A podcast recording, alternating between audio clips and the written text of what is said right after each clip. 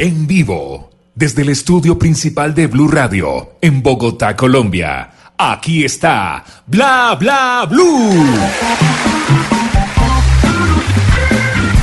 Buenas noches. Buenas noches. Buenas noches, 10 de la noche, 13 minutos. Bienvenidos a Bla Bla Blue, conversaciones para gente despierta. En esta primera hora, pues tenemos, como en todas las primeras horas de este programa, que va hasta la una de la mañana, tenemos siempre un invitado especial que ya está detrás de la bambalina, lo están maquillando, lo están... sí, Por ahí viene, por ahí viene. Por ahí viene, sí señor, ya está listo. Salió el camerino, que le dieron... No sé. Fruta fresca le dieron también, Eh, sí, le, sé, le lo dieron tiene. agua, ¿de cuál? Allá está como encerrado. Pues encerrados. No, no, no le toquen la puerta. En la segunda hora vamos a estar hablando hoy de los premios Oscar a propósito de las nominaciones, de los premios de la Academia que se van a entregar el 24 de febrero en Los Ángeles. Y en la tercera hora, pues es la hora de ustedes, los oyentes, en el 316-692-5274. La línea para que ustedes, pues cuenten ahí lo que quieran. Pero no estoy solo aquí en la mesa. Afortunadamente estoy con la bellísima Tata Solarte.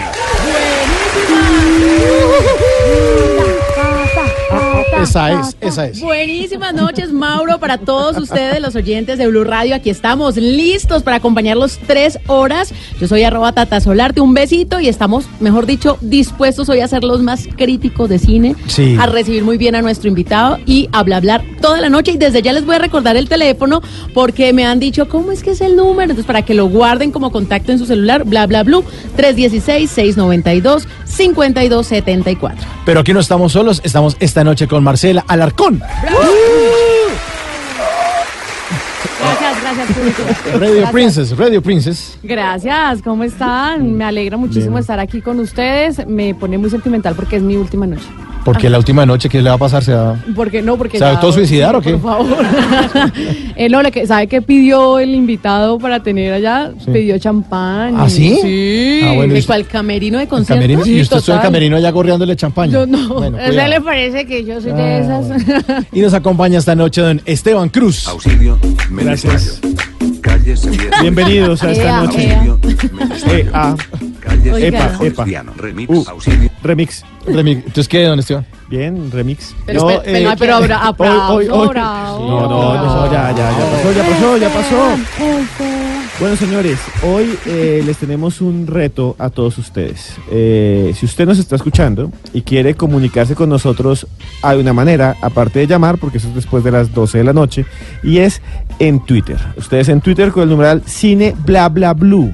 Cine Bla Bla Blue, cuéntenos cuál es esa película que usted la repite todo el tiempo y no le importa porque hace parte de su ADN, porque cuando la ve llora, porque mejor dicho, es sus hijos van a tener los nombres de los protagonistas. ¿Cierto? Ustedes todos tienen una película así, o que la repitieron mil veces en televisión como Van Helsing y Armagedón un domingo, y usted no puede dejar de verlos que siempre la pasan. ¿O como Titanic? Sí, También. Sí. con el numeral bla bla blue, cine bla bla blue. Cine, bla, bla, bla. Pero entonces solamente se, se valen las viejitas, no se valen las que me quiero ver ahorita que, que están nominadas. También. Pues si usted se la quiere repetir, es la que se quiera repetir. Sí. No, por eso te digo, y hay algunas que uno no se las ha visto, pero se las quiere ver, también vale. Bueno, sí, sí, sí, aquí Bueno, la están. Ponga lo que quiera. ahí. Numeral, numeral cine bla bla blue. Listo. ¿Cuál es la película que usted se repite mil veces y no le importa? Ya estamos todos listos para arrancar. Ahí está en la consola, en el control master, está eh, Camilo Reina, está también don Andrés Bernal. La producción de Dayani Corredor, la producción es de Dayani Corredor Acuña, la mejor productora de Blue Radio. Es verdad. Mi nombre es Mauricio Quintero y le queremos dar la bienvenida al señor Dani Marín. ¡Bravo! Los negros también llegaron a la República Dominicana y se inventaron el merengue con la tambora que suena así, suena, suena la tambora. Y a este instrumento le pusieron la guira que suena así o merengue. Luego estos dos le colocaron el acordeón y luego el saxofón, se inventaron el merengue, el merengue. Y luego en los 80 el merengue salió de la isla Aquí hay gente que tenga más de 20 años. Yo les voy a cantar algo del merengue de los 80 para que se den cuenta cómo era en esa época. Vamos a hacer algo que eh, hacemos, espérate, hacemos esa que dice tiriquitín, titín, tiriquitín, titín, ¿sí o no?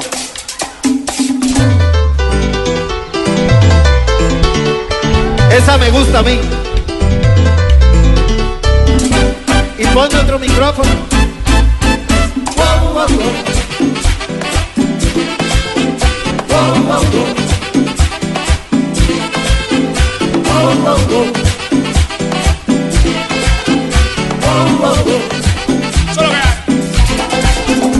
Ay, mi vida, tú tienes toda la culpa y he llegado a comprender, pero sé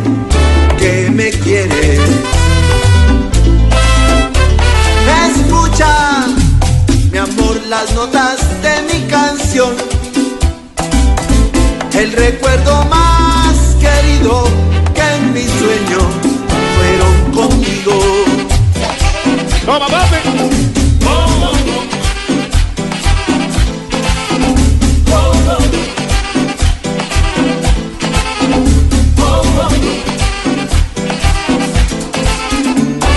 Escucha, mi amor, las notas El aplauso para Dani Marín. ¡Bienvenido, papá! Dani, Dani, Dani. Bienvenidísimo, Dani Marín, a Bla Bla Blue. Muchas gracias por estar aquí en la mesa con nosotros. Hermano, muchas gracias. Eh, el placer es mío. Eh, este, este parche está bastante bacano. Eh, la energía se siente bien chévere, en serio. Y cuando me dijeron que si venía, yo dije que sí. Incluso tenía otras cosas por allá que hacer y al final pude cancelar lo que tenía para poder venir a estar con ustedes. Estaba que se bla bla. Muchas gracias. No, gracias a ustedes. Gracias. No, al contrario, gracias a ustedes. ¿Y qué tenía? Es que no puedo decir eso al aire porque que era una Una reunión. comida. era una comida. sí. Ah, era comida. Ah, Ah. familiar. pero sí, una comida y una Pero cuando uno va a comer le guardan tranquilo. Oigan lo que dijo Dani Marín. ¿Qué dijo? ¿Qué? Una comida y una cena. Ahí. Imagínese usted. O sea que llegó qué? ¿Con hambre o sin hambre, hambre? lógico. Con hambre. Ya me dio calor, hermano. Ya le dio calor. sí. Y se está quitando se la chaqueta. Se puso sí. nervioso. Tranquilo. No, no, tenía otro compromiso, pero bueno, aquí estamos. Aquí estamos, sí señor, y estamos muy felices de que nos está acompañando. Eh, ahorita le vamos, vamos a la máquina y le damos una cosa en un paquete para Sí. como no va a comer, entonces ahí la- lo estamos embolatando con agüita aromática. Sí, sí, pero Bueno, está muy bien. eh, estamos muy felices que usted haya aceptado la invitación de Bla Bla Blue y queremos hablar de su carrera, de su vida, desde su niñez, mejor dicho, eh, ya, arranque, Dani Marín, tres años, cuatro años, ya le estaba pegando a, a- a la música, eh, era Sí, el que volteaba las ollas de la casa para pegarle y que sonara así como la tambora, el merengue. Bueno, en esa época no conocía el merengue, pero ya tenía una raqueta de tenis que hacía como si fuera una guitarra. Eh, y después más adelante me cuenta mi mamá, porque yo no me acuerdo, que mi papá traía, mi papá era ingeniero agrónomo y, le tocaba ir mucho por allá a los cultivos de algodón y era amigo de Escalona y todo este rollo. Entonces el man a veces traía conjuntos vallenatos a la casa y mi mamá me cuenta que yo que me enloquecía con esa vuelta y me temblaba de la emoción y todo el cuento. Yo eso no me acuerdo. Pero sí me acuerdo a, partir de los 80, eh, creo que tú y yo somos como contemporáneos. Sí, más o qué? menos. Entonces, en los 80 yo me acuerdo que yo oía rock en español y oía el eh, pop, Sí. Michael Jackson, Lionel Richie, toda esta onda. Y es que esta es una niña, una niña que fuma. Y, Ya no fumo. y, y, hermano, ahí conocí el merengue y ahí sí ya entendí que ese gusto que yo tenía por la música, que yo pensaba que era, que era algo como, como el gusto de todo el mundo o la emoción de todo el mundo, no era tan así, sino que de verdad eso era lo que yo iba a hacer en mi vida. Entonces yo oí el merengue por primera vez en televisión y lo escuché en radio y dije, no, esto es lo que yo voy a hacer. en-". Y estaba muy niño, pero dije, esto es lo que yo voy a hacer. Y ahí ya arrancó pues la película. Pero eh, usted cantaba afinado, ¿qué? O sea, a los cinco años se metió en el coro del colegio, ¿cómo Sí, exploró sí, eso? sí, sí, en el coro del colegio sí, sí. En el coro del colegio, aunque yo me sentía siempre como muy inseguro, pero el primer profesor de, del colegio, no me acuerdo cómo se llamaba, bueno, el man era de esos cuchilla, cuchilla, que mejor dicho, que a todo el mundo le tenía miedo y yo fui allá casi como con mucho susto a decirle que yo quería estar en el coro. Me dijo, venga, a ver, le hago una prueba, no sé qué. Y cuando me hizo la prueba y todo el cuento y me dijo, listo, de una. ay, que no. Ahí está, ahí le mal". llegó el susto. Hasta ahí me llegó el susto y dije, qué bueno. Obviamente ya después estudié música y todo eso y tuve un maestro de canto muy malo. ¿Cómo así? ¿Va a decir el nombre ¿Cómo del así? tipo? ¿Qué pasó ahí? Eh, no, pues si lo boleteamos. Pero ¿por qué malo? Calzadilla. Porque, porque el man era muy buen cantante, demasiado buen cantante. O sea, el tipo eh, eh, era un tenor de esos que hace que, que a veces que las cosas vibren, los vibros vibren cuando cantan, pero era muy mal profesor. O sea, no, No tenía la pedagogía. no tenía la pedagogía y entonces el man quería que todo fuera como a los trancazos y como... Entonces en algún momento me dijo, Marín, pero yo no sé qué vi en ti, porque yo estudiaba música en la escuela del, Mauricio, del maestro Mauricio Cristancho y, a- y para, y para estudiar ahí cualquier instrumento había que pasar ciertos, ciertos filtros. Ay, ¿cu- Pruebas. ¿Cuántos años Sí. tenía ahí más o menos? No, ahí ya tenía... Dios mío, ahí ya tenía más de 15. O sea, ya sabía también bailar merengue. Sí, claro. Ya estaba haciendo daños por ahí en el barrio. Bogotano que Ya se estaba respete haciendo baila mu- muy bien. Muchas, muchos daños, ya estaba bien, de una. Y entonces resulta que este man me dice, me hizo la prueba de canto y, y pasé, pero en la mitad del curso empezó a, a- a hacerme bullying y a tratarme mal y a decirme, no, hermano, ¿cómo así? Tal, no sé qué, eh, yo no sé qué vi en ti, tal, tal. Y, y- y- yo soy de esas personas que cuando le dicen que no es peor. Entonces yo empecé a, a- a llegarle antes, media hora antes de la clase, a estudiar todo lo que el tipo me decía, hasta que el man un día me dijo, Marín, pero eso es lo que yo quería, qué bueno. Ah, le gustaba la intensidad. la- la- ahora sí, qué, qué bien la vaina. eh, las, eh, eh, ahora me estás entendiendo. Le dije, ahora es que no voy a estudiar más con usted. Pues yo lo que le iba a mostrar a usted era que yo sí podía. Pero usted es muy mal profesor porque otra persona, o de, de, de 10 que usted le haga esto, 9 van a, a- Que a quedar frustrados. van a quedar. Sí, no, frustrados. no pasan la prueba. Entonces no pasan la prueba. Entonces así fue, así fue más o menos como yo empecé a cantar. La música ya fue otra película diferente, pues yo, yo empecé como productor y toda esa historia que Tata sabe también.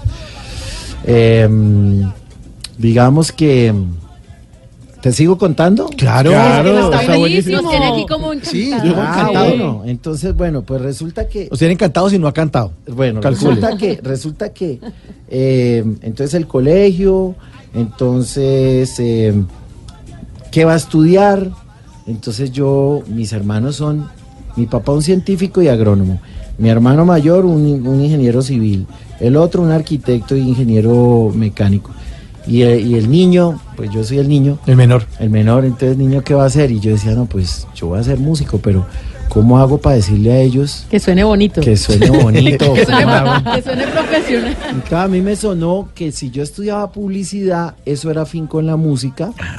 Y entonces podía como que tener una carrera seria, pensaba yo en ese momento. Era una estupidez porque la música es más seria Claro, que cualquier otra claro. cosa. Pero bueno, entonces yo decía, no, publicidad. Y entré a, estar, a estudiar publicidad, duré como tres semestres porque me la pasaba era metido en la orquesta de la universidad, cantando y tocando. Y ahí ya entendí, dije, no, pues qué pendejada, o sea, no, no Sí, tiene ¿qué estoy sentido. haciendo? Sí. Sí, no tiene sentido. Además que mi familia nunca me recriminó ni me dijo, tiene que hacer. Yo mismo fui el que me puse Se inventó ese problema. Sí, se inventó el problema y no, no, no existía. No existía el problema. Entonces yo dije, no, tan pendejo.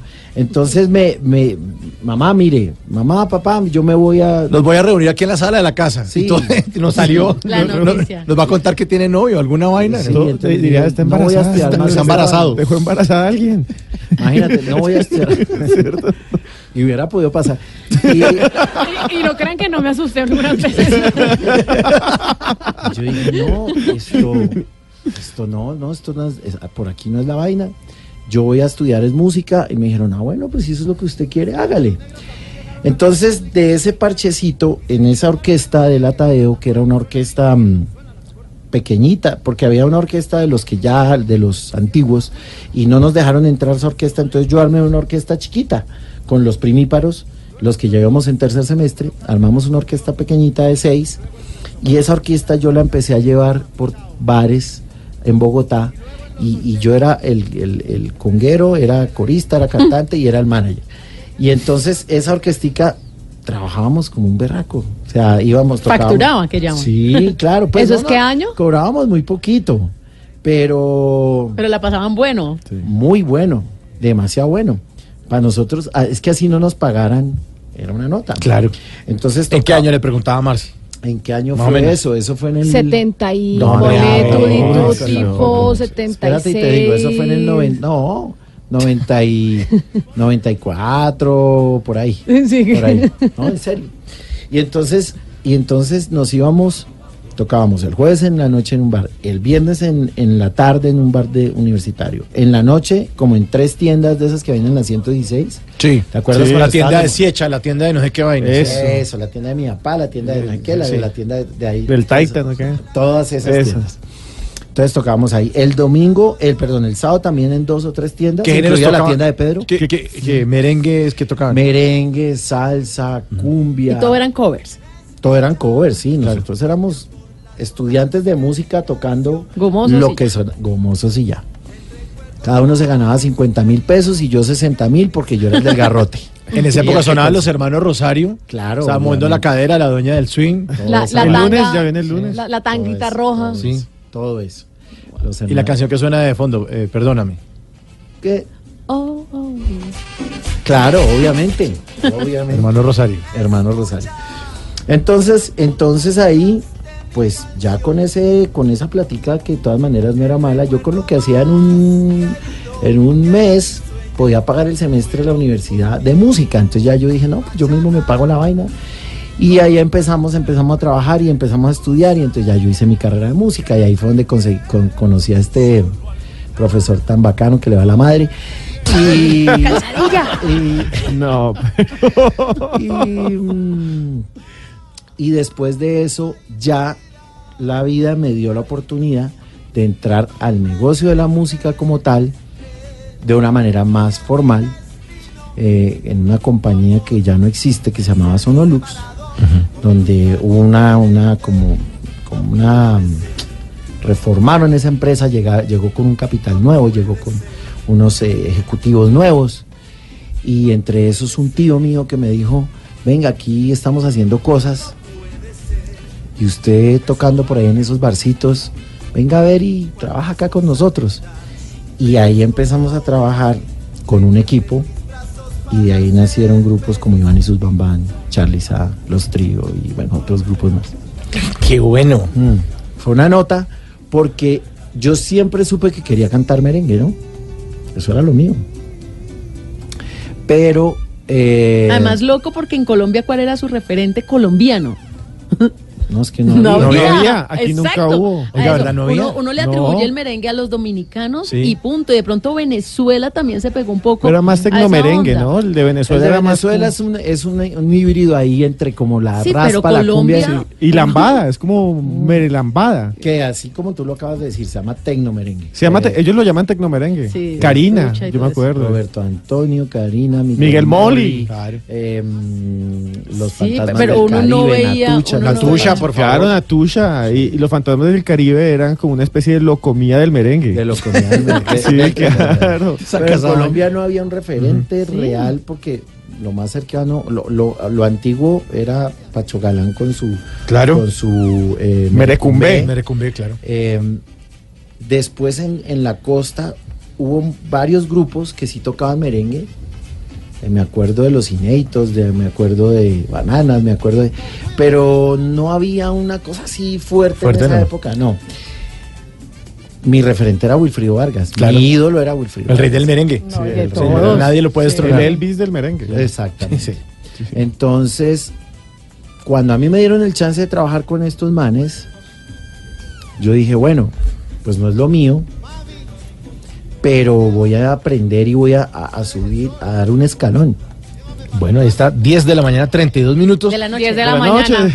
10 de la noche, Sí. 32 Pero, minutos. pero vea, señor, que ya somos tendencia en Colombia y tenemos señor. como 10 mil mensajes. Ya Sí. somos Ya. tendencia número 7. Numeral, cine, bla, bla, bla. Ustedes nos cuentan cuál es la película que usted se repite mil veces y que no le importa cuál es la suya, Dani Marín? ¿Cuál es la película que usted siempre ve y le dicen otra vez? Volver al futuro. Ay, no, ¿en uy, serio? sí. ¿Otra vez? Es que vuelve y vuelve, al vuelve y futuro. vuelve Pero es al que es muy buena, ¿sí, o no? Sí, es buenísimo. O la Guerra de las Galaxias, pero las tres primeras, las, tres viejitas. primeras, Las viejitas. Las otras ya hay mucha, mucha enredo. Bueno, señor, estamos en Bla Bla Blue. Ahora sí, 10 de la noche, 33 minutos. Estamos con Dani Marín en Bla Bla Blue.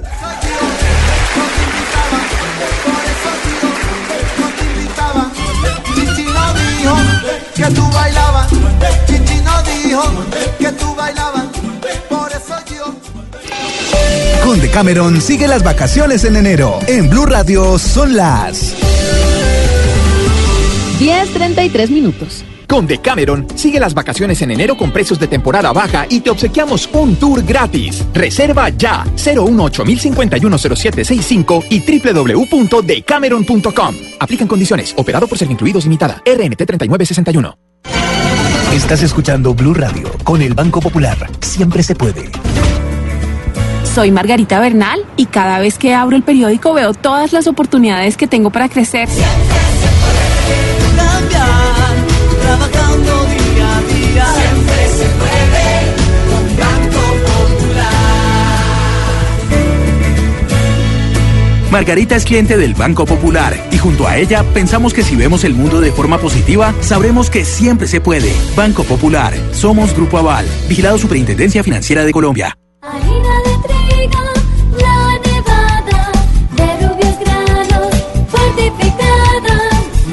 de vitamina, creada con trigo, de alta proteína. Alimento fortificado con vitaminas B1, B2, hierro, niacina y ácido fólico. Desde hace 40 años entregamos para Colombia la harina con los mejores estándares de calidad y rendimiento inigualables. Harina de trigo, la nevada. Trabajamos pensando en usted.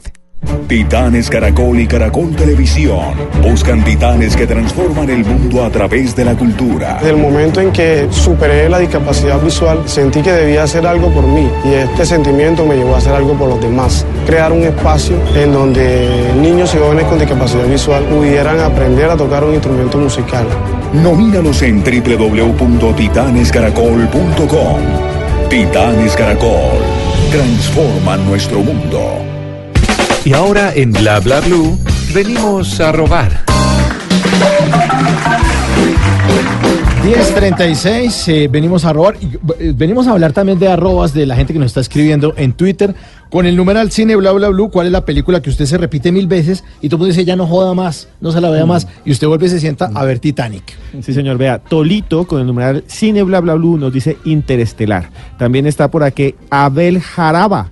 Dice que la película que siempre se repite es Benjamin Button. También está Juan Manuel Henao con El Retorno del Rey y Daniel Torres que nos dice que es Transformers. Ustedes sigan ahí, sigan tuiteando. Aquí yo le estoy dando like a todo el mundo. Así ustedes no sean leídos en vivo. Estamos pendientes. Y también nos dice María Elvira Andrade, bueno, el diablo se viste a la moda. Nos dice Andrés Serna, Forrest Gump y Ciudad de Dios. Saludos a todos. Uy, buenísima. Ciudad de Buenísima, Dios. ¿no? Buen Bueno. gusto, buen gusto. El Bueno, sueño con, ay, perdón, sueño de fuga, simplemente maravillosa, nos dice Joana Humada. Un saludo, Joana. Bueno, eh, ahora sí. eh, vinimos a robar porque venimos a robar. Nos robamos unos trinos. Arroba un servidor escribe en su cuenta de Twitter: Ser arqueólogo es vivir en la ruina. Yo estudié eso. Sí, vinimos a robar porque venimos a robar. ¿Cuál es su arroba, don Dani, en todas las redes sociales? Arroba, En- arroba Dani Marín. Dani G. Marín. Dani Marín, G. Sí, doble N Y. Bueno, vamos a robar nosotros trino. En su cuenta de Instagram, arroba no Robespierre, escribió el siguiente diálogo. Dice, ¿me vas a echar de menos? Eh, dice, de momento te voy a echar, luego ya veremos. pasó ahí? Es muy bueno, es muy bueno, es muy bueno, muy. Vinimos a robar porque venimos a robar. En su cuenta de Twitter, arroba Miss Cosmilandia, escribió, si Diosito no quisiera que abriera las piernas, me habría hecho una sirena. Este. Y este último, vinimos a robar porque venimos a, a robar. Jaime Monsalve, conocidísimo Jaime Sí, sí, Monsalve, hombre de radio, en su cuenta de Twitter que se llama arroba jamonsalve, ¿Pero qué hago? Se llama jamón salve. ¿Yo qué hago? Sí, sí. Eh, dice él, Menos mal no es jamón salve prieto. dice en su cuenta de Twitter, escribe es que algún día tu panty y mi boxer se secarán en el mismo alambrito. Ay, tan bonito. Eso es tierno. De los mismos de esos zapaticos estarán algún día debajo de mi camita. Qué horror, qué horror. Vinimos a robar porque venimos a robar.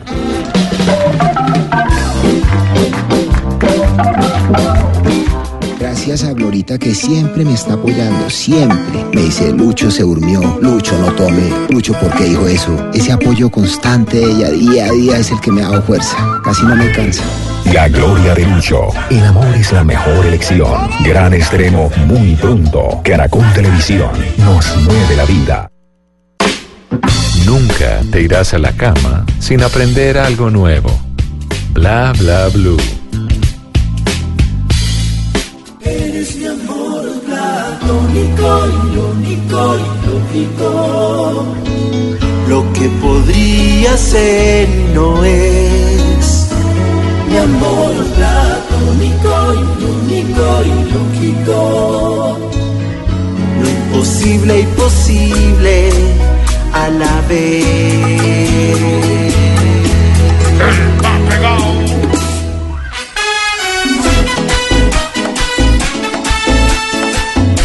Yo quiero ir a cantar allá. ¿Cómo hago?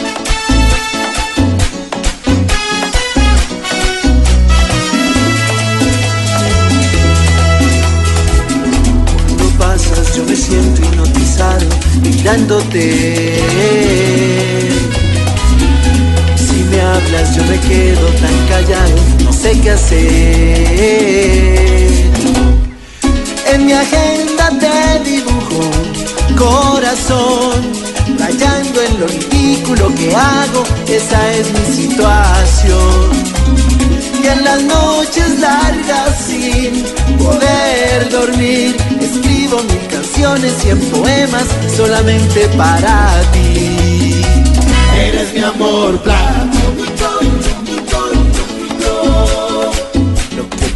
Dani Marín. Sí, señores.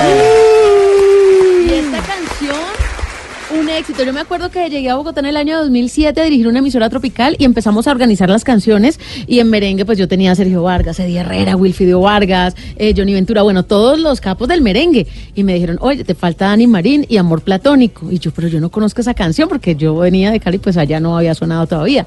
Y entonces me dijo, pero es que acá está sonando muy fuerte. Y yo, bueno, pues si acá dicen que está sonando y la emisora es para Bogotá, pues pongámosla, la, la ley del pueblo, la voz del pueblo. Y la pusimos y fue sencillamente la locura esa canción y me la estaban después pidiendo de otras ciudades y realmente este fue como su inicio musical exitoso nacional, yo creo, que lo Sí, conocieran. Sí, sí, claro. Porque imagínate que, bueno, después de toda esta historia que contamos ahorita, eh, ya llegó un punto donde yo dije, no, ya yo lo que yo, si sigo trabajando detrás de estos artistas que en ese momento eran tan exitosos como Iván y Charlie y todo eso, entonces me va a salir barriga y bigote y gafas y yo me voy a volver es productor y yo no quiero eso, yo quiero ser cantante de merengue. Charlie es Charlie Sano, ¿no? A pesar de Charlie, García, no, no. no, no, no, Charlie García. Entonces, Entonces, tres pantalones, dos camisetas y para la República Dominicana a hacer un disco de merengue, a estudiarme el merengue, a conocer a todos los ídolos que siempre había, que siempre yo leía en las carátulas de los discos y que quería verles la cara y hacer todo ese ejercicio para poder untarme bien del género. ¿No había ido, no había ido a República No Dominicana? había ido nunca. no. Nunca. No, nunca. ¿Y en qué, en qué- en qué año fue? Eso fue en el 99. Y usted dijo, yo tengo que ir a los, a los sitios allá donde tocan y la guira y donde oigo el tambor así, ¿cómo es que suena allá? Exactamente, ahí, allá en el país hay una región que se llama el Cibao, que es como la segunda ciudad de la República Dominicana. La, ciudad se llama, la capital se llama Santiago de los Caballeros. Y tú llegas allá y encuentras en, en cada esquina, pero es que no es exagerado, en cada esquina un grupo de merengue típico tocando y, y las discotecas y las enramadas que vendrían siendo como casetas aquí. Qué buen plan ese. Claro, hermano, porque es que si usted no aprende ahí, no aprende en ningún otro lado. Y entonces ahí hice amigos, ahí grabé un disco, ahí me metí en la película y ahí empecé a tener una relación cercana con el equipo de trabajo de Wilfrido Vargas, que era mi ídolo y era un objetivo militar mío. Porque es que ese man es... No, pero es que... Llegar a, a República Dominicana a estar con el más del merengue en esa Además, se, época. se baja el avión. Hágame el favor, Wilfrido Vargas. Sí, o sea, ¿Dónde Sí, buenas para don Wilfrido, por favor. Exactamente. Entonces ahí empecé a hacer una labor muy chévere y mm, pues estoy contando como en el orden Cronológico. cronológico para llegar a Amor Platónico. Y después, ah bueno, y se hizo un disco, ese disco sonó, ese, ya yo volví a Colombia con ese disco, de ahí salió una canción que se llamó Loco Amor, esa canción sonó en radio bien, tan chévere, no como Amor Platónico, es que Amor Platónico No, es que fue- otra Fue el detonante, sí. Sí, entonces sonó muy bien, ta, ta, ta. Y un día me llamó eh, el hijo de Wilfrido y me dice, hermano. ¿Sergio? Eh, no, no, no, Wilfridito se llama él. me dice, hermano, nosotros vamos para Medellín. ¿Sergio Vargas no es hijo de Wilfrido Vargas? No, no, no. ¿Pedro Fernández no es hijo de Vicente Fernández? No, tampoco, no, no, Marcela. Marcela. Marcela, aquí, hasta aquí fui hoy. estamos mal, sí, estamos mal. Es molestando, ¿no? No van a creer que yo soy tan ignorante hoy. Entonces resulta que, nada, llega. lle- lle- ¿en, cómo era? ¿En qué íbamos? En el hijo de Wilfrido. que Ah, el man me llama, el man me llama. Me dice, es que, me, es que el chiste de Marcela me jodió. Fue muy bueno, lo Muy mal, hombre. Entonces sí, y, y me dice, hermano, vamos para, nosotros vamos para Medellín. ¿Tú en qué ciudad estás? En Colombia. Yo dije, no, en Bogotá. ¿Y por qué no, por qué no nos caes allá? Entonces yo dije, claro, claro que sí. Si no te volviste loco. Sí, te volviste loco. Yo dije, no, parche. Entonces me fui para ¿Lo viste, allá. loco, Wilfrido? Sí.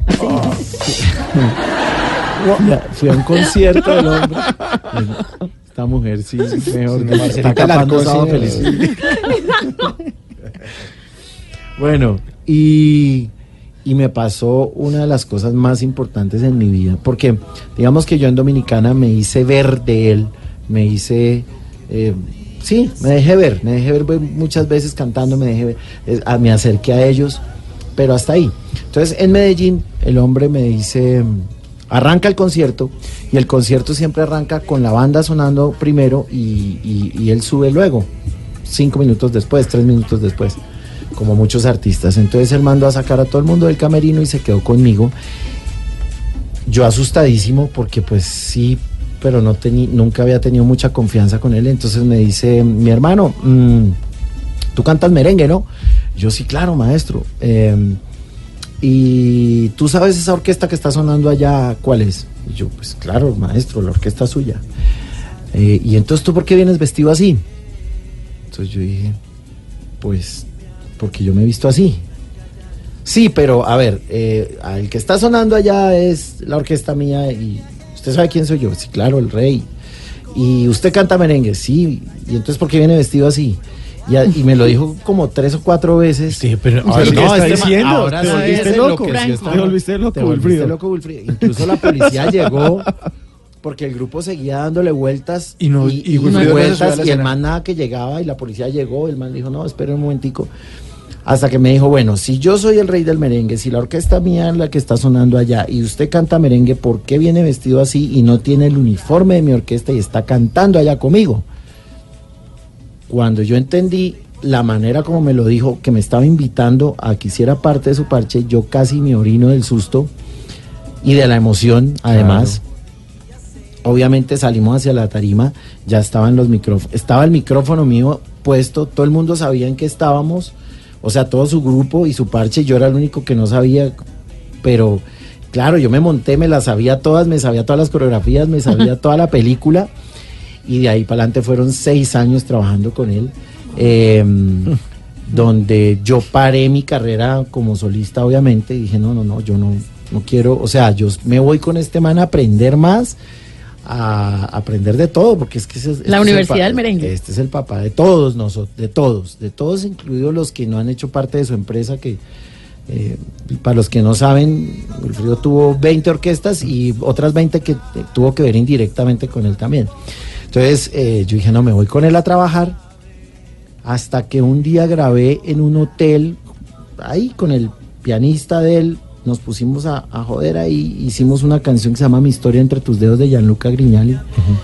y, y- y- y yo se la mostré a Wilfrido y le dije, mire, esta canción la acabo de grabar, ¿qué tal? Y me dijo, este es el momento en que usted debe continuar ya con su carrera como solista. Ya usted cumplió su ciclo acá, fue lo máximo y que hubo pues lo veo. Y inmediatamente después de esa canción vino Amor Platónico. Ujú. Y aquí está mi historia entre tus dedos de Dani Marín.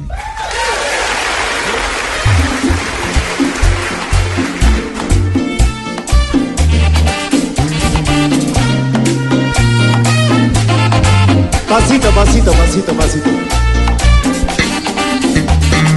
Qué bueno ver tanta gente conocida y tanta gente bonita.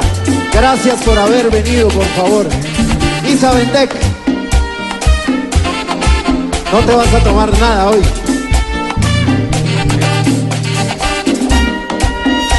Muñeco, voy.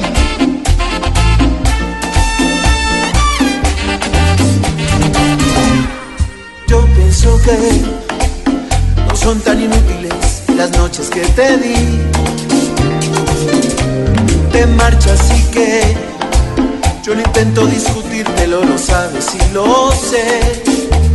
Al menos quédate solo esta noche. Prometo no tocarte, ¿estás segura? A veces que me voy sintiendo solo, porque conozco esa sonrisa tan definitiva. Tu sonrisa que a mí mismo me abrió tu paraíso. Se dice que cada hombre hay una como tú. Pero mi sí ocuparás con alguno, igual que yo mejor lo dudo, porque esta vez agachas la mirada me pides que sigamos siendo amigos. Amigos para que maldita sea. A un amigo lo perdono, a ti te amo. Pueden parecer banales, mis instintos naturales, mis hijos. Hay una cosa que yo no te he dicho aún. Que mi problema sabes que se llama tú. Solo por eso tú me debes hacerme el duro para sentirme un poquito más seguro. Si no quieres ni decir en que he fallado, recuerda que yo aquí también te he perdonado. En cambio tú dices lo siento, no te quiero, te me vas con esta historia entre Ah, qué buena versión. 10 de la noche, 50 minutos. Estamos con Dani Marín bailando aquí a ojos cerrados. Ay, me gusta, me gusta. Está muy bueno. No hay nada más rico que bailar merengue con alguien que a uno le gusta, ¿no? Sí. Como así, Vea, pegadito. Aquí nos está escribiendo ya son todos, John Jairo Anaya, Alexander Rosso, Sebastián, Julián Vallejo, todos oyentes. Y hay una pregunta genial. Dicen que Lady Gaga eh, no se llama Lady Gaga. Dicen que Madonna no se llama Madonna. Que si Dani Marín es Dani Marín, no es Daniel Marinés o algo así. Dani Marín se llama, Dani Marín se llama Daniel Enrique Marín. Imagínate tú. Gutiérrez. O sea, Está, eh, ya, ya, solucionado. Sí, solucionado. La gente está participando con el numeral Cine Bla Bla Blue porque más adelante vamos a estar hablando de los premios Oscar y Esteban nos tiene algo preparado de la película de Roma y de la Pantera Negra, de todo lo que hay detrás de la película. No vamos a hacer spoilers, tranquilo. Nada de tranquilo. Tra- Nada de spoilers, les vamos a contar de qué se trata. Por ahora, Dani Marín, que está preparado para tirar caja. ¿A usted le gusta tirar caja? Sí, pero Porque- ¿cómo es la vaina? No, pero es que aquí toca tirar caja de una manera No, pero es- distinta. Con tranquilo. Tata Solarte tiene una caja en este te momento en sus manos que tiene tres papelitos en su interior. Entonces, Dani Marín destapa la caja. Ajá. Cuidado con el gusanito. mentira. No, hombre, no tiene ningún gusto. Ay, es Sale de un gusanito. dulce, es de dulce el gusanito, pero Churrasquino esquina. solo. Uno solo, ajá. Un papelito y lee qué dice el papelito. Bájate del escenario, cachaco. Bájate del escenario, cachaco. ¿Eso qué fue? ¿Eso qué fue? Eso es. Bueno, fíjate que es- eso viene con lo que estamos hablando. Aquí en nuestro país a veces existe un regionalismo tan pendejo. Porque, porque finalmente todos somos colombianos. Y lo bonito de nuestro país es que tenemos 12 países en uno solo. Sí. O sea, 12 formas de hablar, 12 formas de. no De sé si comer. son 12. pero estoy Son como, son como cinco, más o menos, cinco o seis. o seis, o sea, Subculturas. sí. formas de hablar, formas de comer, formas de pensar, formas Sí. de ser, formas de ta, ta, ta. Pero eso es lo que nos hace importantes y nos hace chéveres. A mí me parece una nota que tengamos a Shakira en Barranquilla, ¿sí o qué? Sí. Y que tengamos a Lucho Herrera en Fusagasugá, y que tengamos a Nairo en Boyacá, y que tengamos a Vives en Santa Marta. O sea, eso es una Pero un rolo bogotano cantando Pero merengue. Un rolo, un- un rolo cantando merengue, a alguna persona en Barranquilla no le gustó.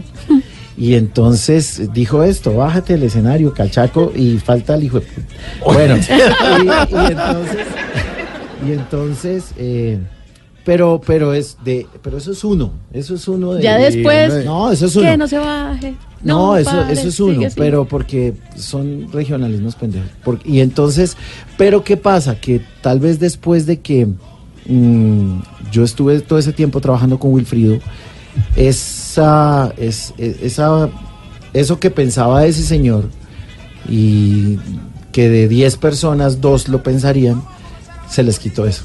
Entonces como que vieron la cosa de otra manera. Ah, pero si Cachaco este canta, Cachaco, entonces la vaina es Súbete, porque- Cachaco, echó, lo vieron y, ya se te los digo que te, que te digo que mm, la mayoría de mis amigos son costeños. Eh, la mayoría me identifico mucho con eso porque pues sí yo nací en Bogotá pues que me gusta mucho la forma de ser del Caribe me gusta mucho Se lo vieron en la feria de Cali. me gusta. Me gu- Dios o sea, mío. yo, yo, yo, yo creo que yo debía haber nacido fue en Barranquilla, pero pues me tocó en Bogotá y no, y no me siento mal de, de Bogotá. Otro papelito. Otro papelito, Sigamos sí, tirando son acá. Saca tres. otro papelito, Dani Marín, y lee. Ay, esto, pero ustedes dónde averiguan estas vainas. ¿Qué ¿Pero pasó? qué dice? ¿Qué dice? ¿Qué dice? En el supermercado, pantalones abajo y nalgas a la vista. ¿Qué era lo que usted le hacía a su mamá que se moría de la pena? Mucho gusto, ustedes a quién le preguntaron esto. Eh, No queremos que, lo yo- repitas, ¿ok? Antes de que yo fuera Dani- No, yo soy un mamagallista profesional. Este es un hombre divertido, por eso de fondo está la canción. ah, bueno. Fíjate, estamos hablando de mi forma de ser alegre y eso, y yo, yo vivo todo el tiempo riéndome, yo vivo todo el tiempo mamando gallo. Hay cosas que yo hacía antes que ya no puedo hacer porque las podía hacer antes cuando no era Dani Marín. Alguna vez estaba con mi mamá en, en un supermercado grandísimo que hay aquí en Bogotá y algo me dijo ella, me empezó a molestar. Y hermano, yo me fui bajando los pantalones y pero con todas las nalgas al Al aire. estilo Mocus. Al estilo Mocus y seguí caminando. Mini y seguí Mocus. caminando en el centro comercial.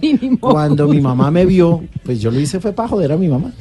Cuando mi mamá me vio, Dios mío, no sé qué, güey", se cambió. Este no es hijo mío y se fue por, ahí, por otro lado. Ex mamá. Eh, pero ya esas cosas no las puedo hacer, hermano, porque ahora donde haga Porque eso, ya la no- colita no está tan bonita. Mm, no, está mejor que en esa época. Ah, no, pero ahora multan y todo. Pero ahora, ahora ya no, porque entonces ya entonces me, me harían bullying, dirían Claro. que soy un vulgar. Pervertido. Sí, el pervertido del merengue. Sí. Y no entenderían que es, mm, es, chévere, es por mamar. Es. Y el último. El último Vamos papelito. qué más fue Tirando caja.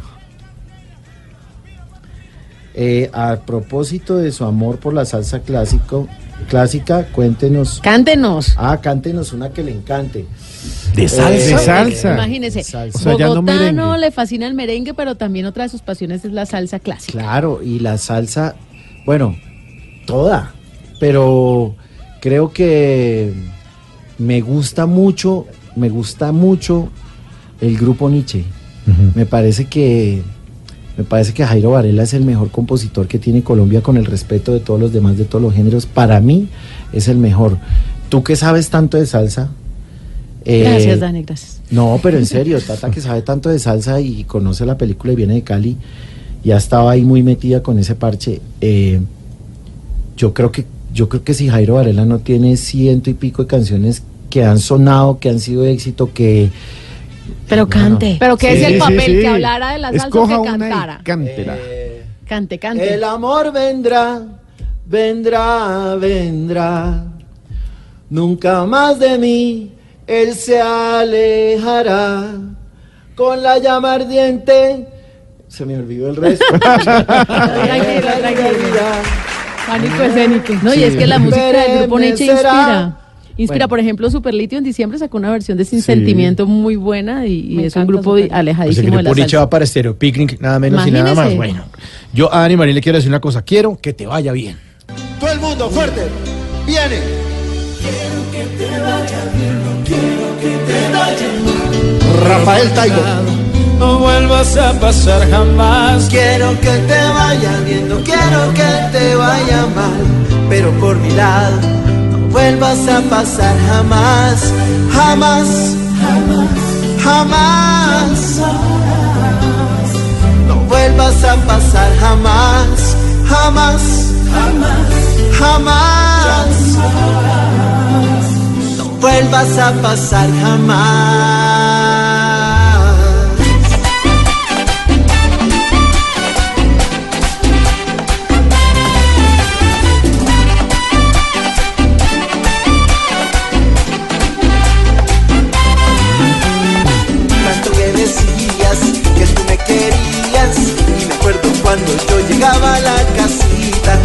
Y sentada tan bonita deshojando margaritas te amo, te amo, te amo sí. Pijama de rayitas todo era lindo todo era tan bonito. Yo te daba mucho, mucho amor.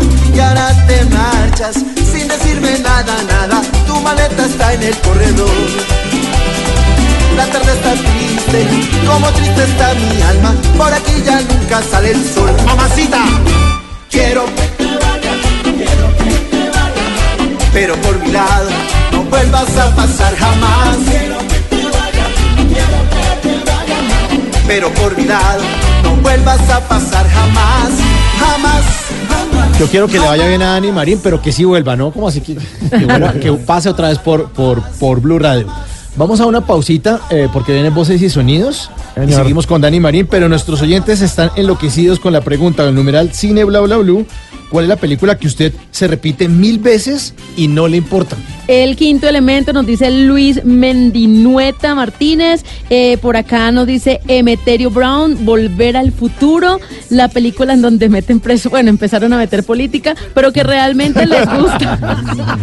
les gusta esta película. Paloma dice, tontos y más tontos. Ay, Uy, yo también buena. confieso que me encanta. Le repito y le repito. 11 en punto, estamos con Dani Marín. ¿Qué se requiere para una buena conversación? Un buen tema, un buen ambiente, buenos interlocutores, preguntarle a los que saben y dejar que todos expresen su opinión. Cada noche encontraremos los ingredientes necesarios para las mejores conversaciones en Bla Bla Blue. La manera ideal de terminar el día y comenzar uno nuevo. Bla Bla Blue. Conversaciones para gente despierta.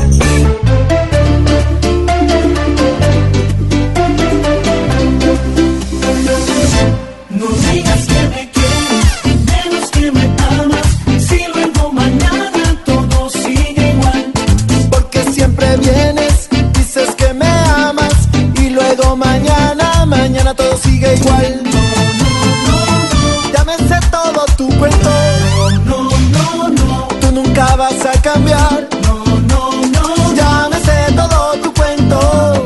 No, no, no. Tú nunca vas a cambiar y me hace mi promesa que te juro no me interesa. A mí no me vengas con esa, con esa, no, no. Y no me digas que me quiere, que solo por mí te muere. A mí no me vengas con esa, con esa, no, no. Es una lástima que no sabes valorar el amor hasta el día que se lleva. Pues búscate otro que crea tu Sí, señores, Dani Marín. Dani Marín está todavía en Bla Bla Blue. Esto no digas buena canción. Y estaba Marcelita Darcón diciendo que ya hacía el 8. Claro, a mí me encanta el 8, el 8 reverso. Sí, unas, unas vuelticas que uno va con. Hay Sí, gente que sí. no entiende. Se pasa el brazo por Es que- detrás, la sí. cinturita, tal, desde que Merengue. termina en una vuelta. Vueltica. Esa es la coreografía del merengue, el 8. Claro, el El 8, sí. Sí, sí. y a mí me con gusta- bajadita. Con bajadita, pero ¿qué tal tata cuando uno queda enrollado en el brazo y se Claro. Ay, y si el tipo está cayendo ahí tiene que aprovechar. Sí, esa es, esa es. Sí, hay que bailar merengue. Ahí puede dar el claro. endeñado, sí. Andeñado, sí. Ah, bueno, Andeñadito. ya le metieron. Bueno, Dani, eh, resulta que vamos a hablar sobre el futuro. Y Tata es como medio bruja. Yo no, me regalaron No. estas cartas. Le tiene unas cartas que Ah, se llaman es que el tatarot. Aquí las tengo. Oh my God. Tranquilo, que ya usted conmigo pasó lo peor.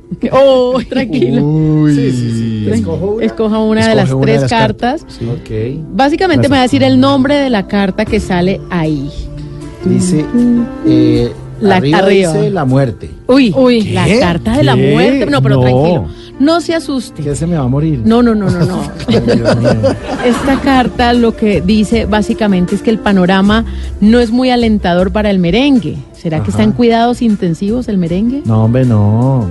Mira, el merengue, el merengue es un género que nunca se va a acabar, porque es como la salsa, es como el vallenato. Obviamente sabemos y hay que reconocer que hoy en día la tendencia es lo urbano y el reggaetón. Claro que sí. Pero fíjate que los mismos reggaetoneros, que hay gente que, mucha gente a mí me dice, que el reggaetón se tiró el merengue o qué? ¿O ¿Usted les tiene rabia? Le digo, no, todo lo contrario. Hay muchos reggaetoneros que han revivido o han hecho un merengue a su manera. El merengue urbano, bueno, ahí bueno, está. como el doctorado en su el momento. doctorado, como Rakim Kenway, como, como, Te como regalo Chino y Nacho. amores.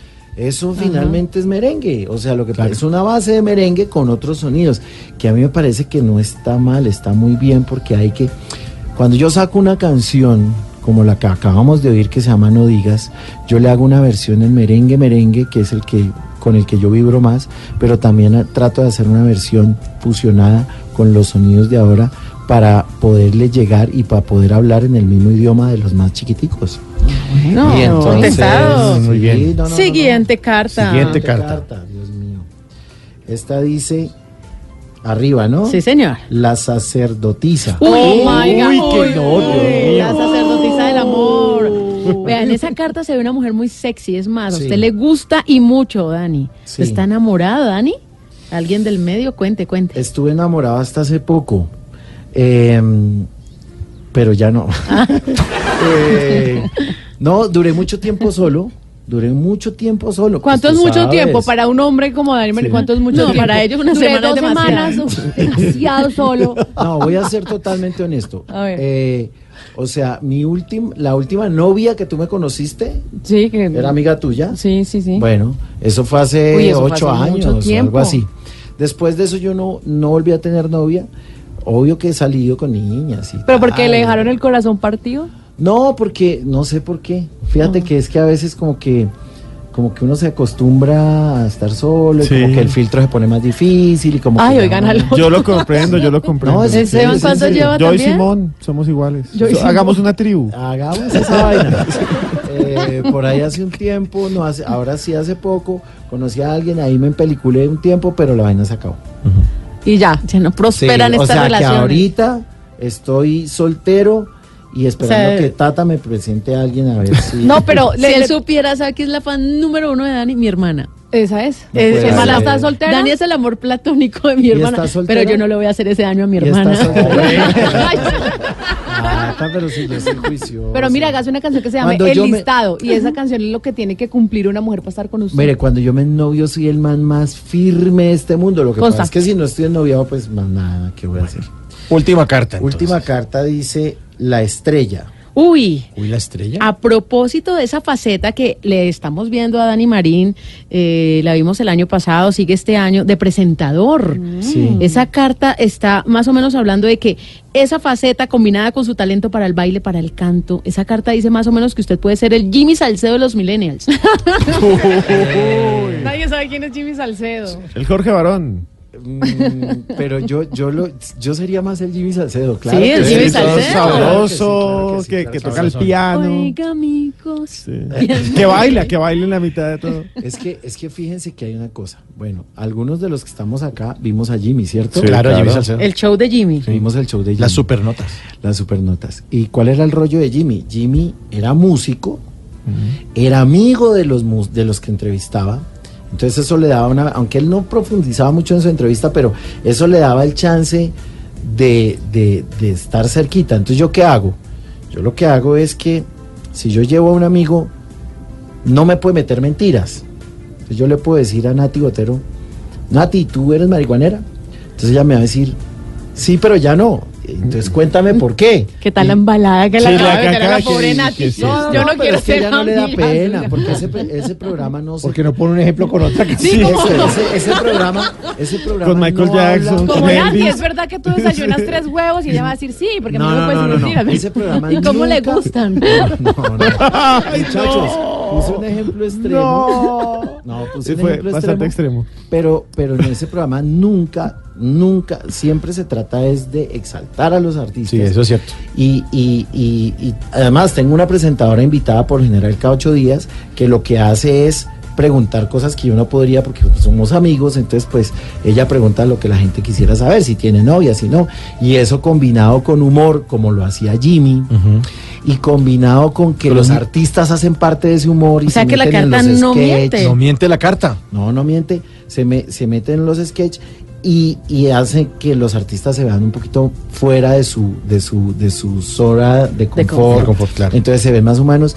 Y a eso súmale, pues que es un programa donde creo que es el único programa, de pronto si hay otro, no, pues perdónenme, pero creo que es el único donde los cantantes cantan completamente en vivo con las condiciones técnicas para hacerlo como lo hacen en cualquier concierto y sus canciones no se les cortan y van completicas. Bueno, ahí están los nuevos sonidos también de Dani Marina. Aquí está, La Celosa.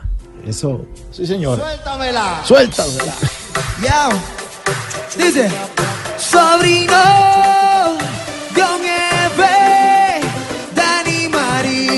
Dice, DJ Tra, Noah. Dice, busco una mujer que me quiera, pero que no sea tan celosa, porque la que tenía lo era. Ya no quiero saber de esas cosas. Busco una mujer que me quiera, pero que no sea tan celosa, ay, porque la que tenía lo era. Dice, no quiero saber de Oye, cosas. si salía ella me seguía y me perseguía. Ya no tenía espacio, no me daba vía y me sentía que era una obsesión lo que ella sentía. Mira de que pues tenía triste la vida mía. Me invitaba al party pero no quería llegar. Iba solo y me mandaba a vigilar. Tanto la quería pero así no aguanta.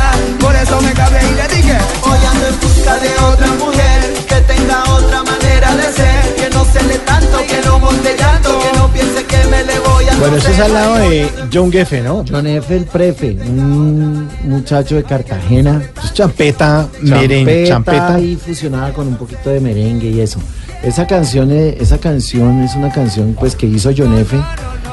y que mm, en Cartagena lo conocí en una emisora precisamente y nos pusimos a charlar y como que, hermano, hagámosle una un remix a esta vaina y metámosle merengue a ver qué pasa, hablando precisamente de esas fusiones que yo casi siempre intento hacer. Y salió esta versión de su canción original, que es La Celosa, y funcionó muy bien en la radio y, y hizo que esa canción que había crecido sobre todo en la costa, después fuera ya un éxito a nivel nacional. Y fue una nota. Y es Una que- buena y champeta es que- con reggaetón. Un saludo para Yonefe, ojalá no esté viendo Mezcla extraña, pero todo mezcla rara termina bien a veces. El merengue es un- tiene una base rítmica que va a tiempo, distinto a la salsa que es más complicada.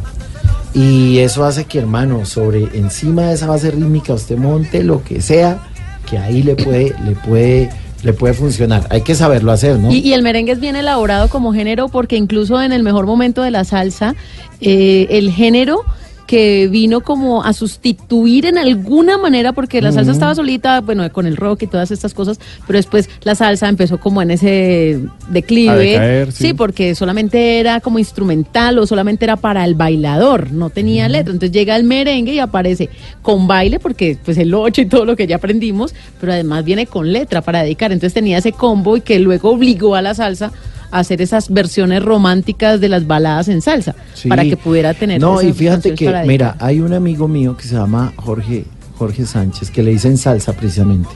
Es actor y es un tremendo salsero y conocedor. Y me ha enseñado últimamente mucho sobre versiones en esa época que tú dices que, que de pronto los las salseros y la salsa se sintió atacada por el merengue y dijo, estos manes nos están quitando la comida. Eh, si tú te pones a buscar todos los grandes de la salsa de esa época y algunos que vimos en la feria de Cali, que nos encontramos tú y yo, eh, como Ismael Miranda y todos estos manes, todos tienen por ahí un merengue que, dijeron, bueno, entonces si la tendencia es por aquí, grabemos un merengue. Pero ya después pues regresaron a su salsa y a su cosa. Pues Dani, le queremos agradecer muchísimo habernos acompañado aquí en Bla Bla Blue.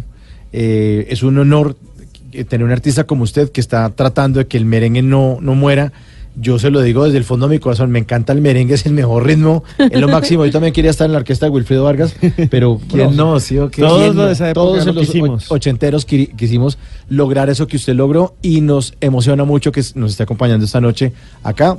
Le deseamos muchos éxitos eh, y ya está su casa. Cuando tenga buena música, bu- buena música no, nueva música digo, la puede traer y hablamos otra vez y nos echamos otra otros merengazos Muchas de gracias. los de siempre. Miren, les cuento una cosa a propósito de eso que estás diciendo y de que hay que eh, promocionar el merengue.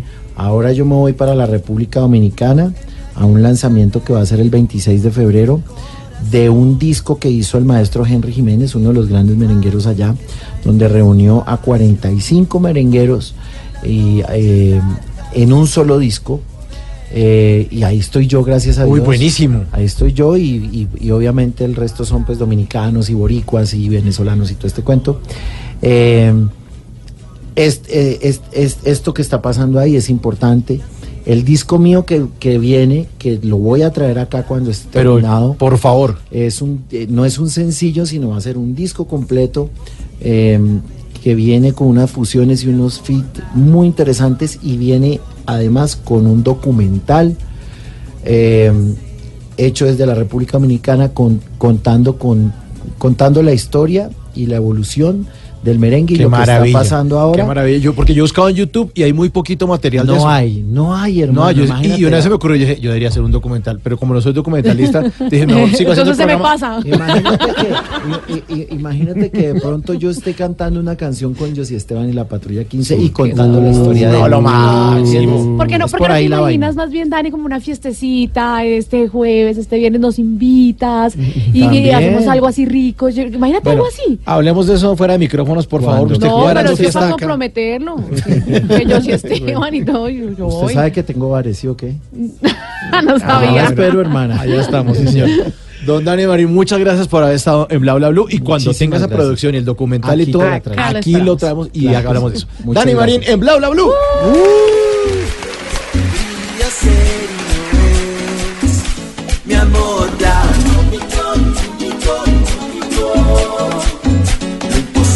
imposible, a la vez.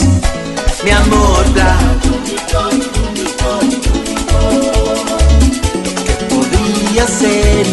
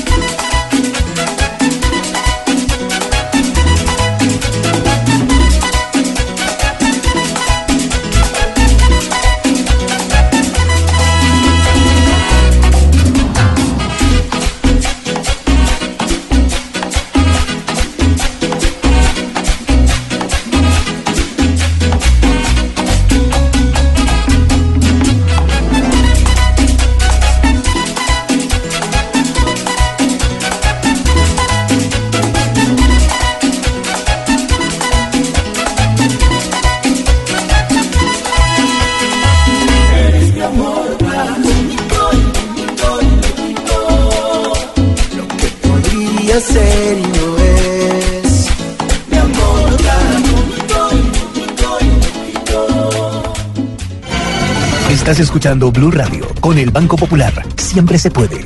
Soy Sebastián Pardo y todos los días veo cómo con esfuerzo y dedicación mis ideas se convierten en grandes proyectos.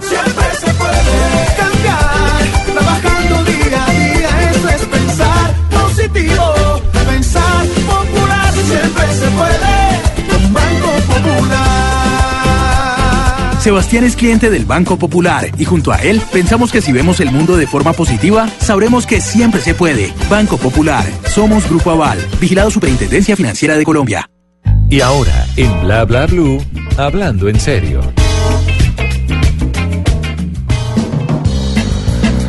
11 de la noche, 23 minutos en Bla Bla Blue y nuestros oyentes enloquecidos en Twitter contándonos cuál es la película que usted se repite mil veces y no le importa. Y, y lo pescan otras viendo, otra vez se va a ver Y- y todo ya no porque, más. y todo porque hoy salió pues en la lista oficial de, de los nominados a el premio más importante de la industria cinematográfica, los Oscar. Los premios Oscar, Oscar que se van a entregar el 24 de febrero en Los Ángeles a las 8 de la noche, hora de Los Ángeles, empieza esta premiación. Numeral Cine Bla Bla Blue. Ahí están contando nuestros oyentes. Sí, señor. Y vea, es que esta vez, eh, señores que nos escuchan a esta hora, que nos acompañan aquí hasta la una de la mañana, eh, imagínense que hay dos películas que la están rompiendo porque nunca antes habían nominado tanto una película que no tuviera de idioma inglés y menos una latinoamericana. Y es un honor para México que la película Roma ahorita está nominada en 10 categorías y es una de las favoritas para ganarse el Oscar.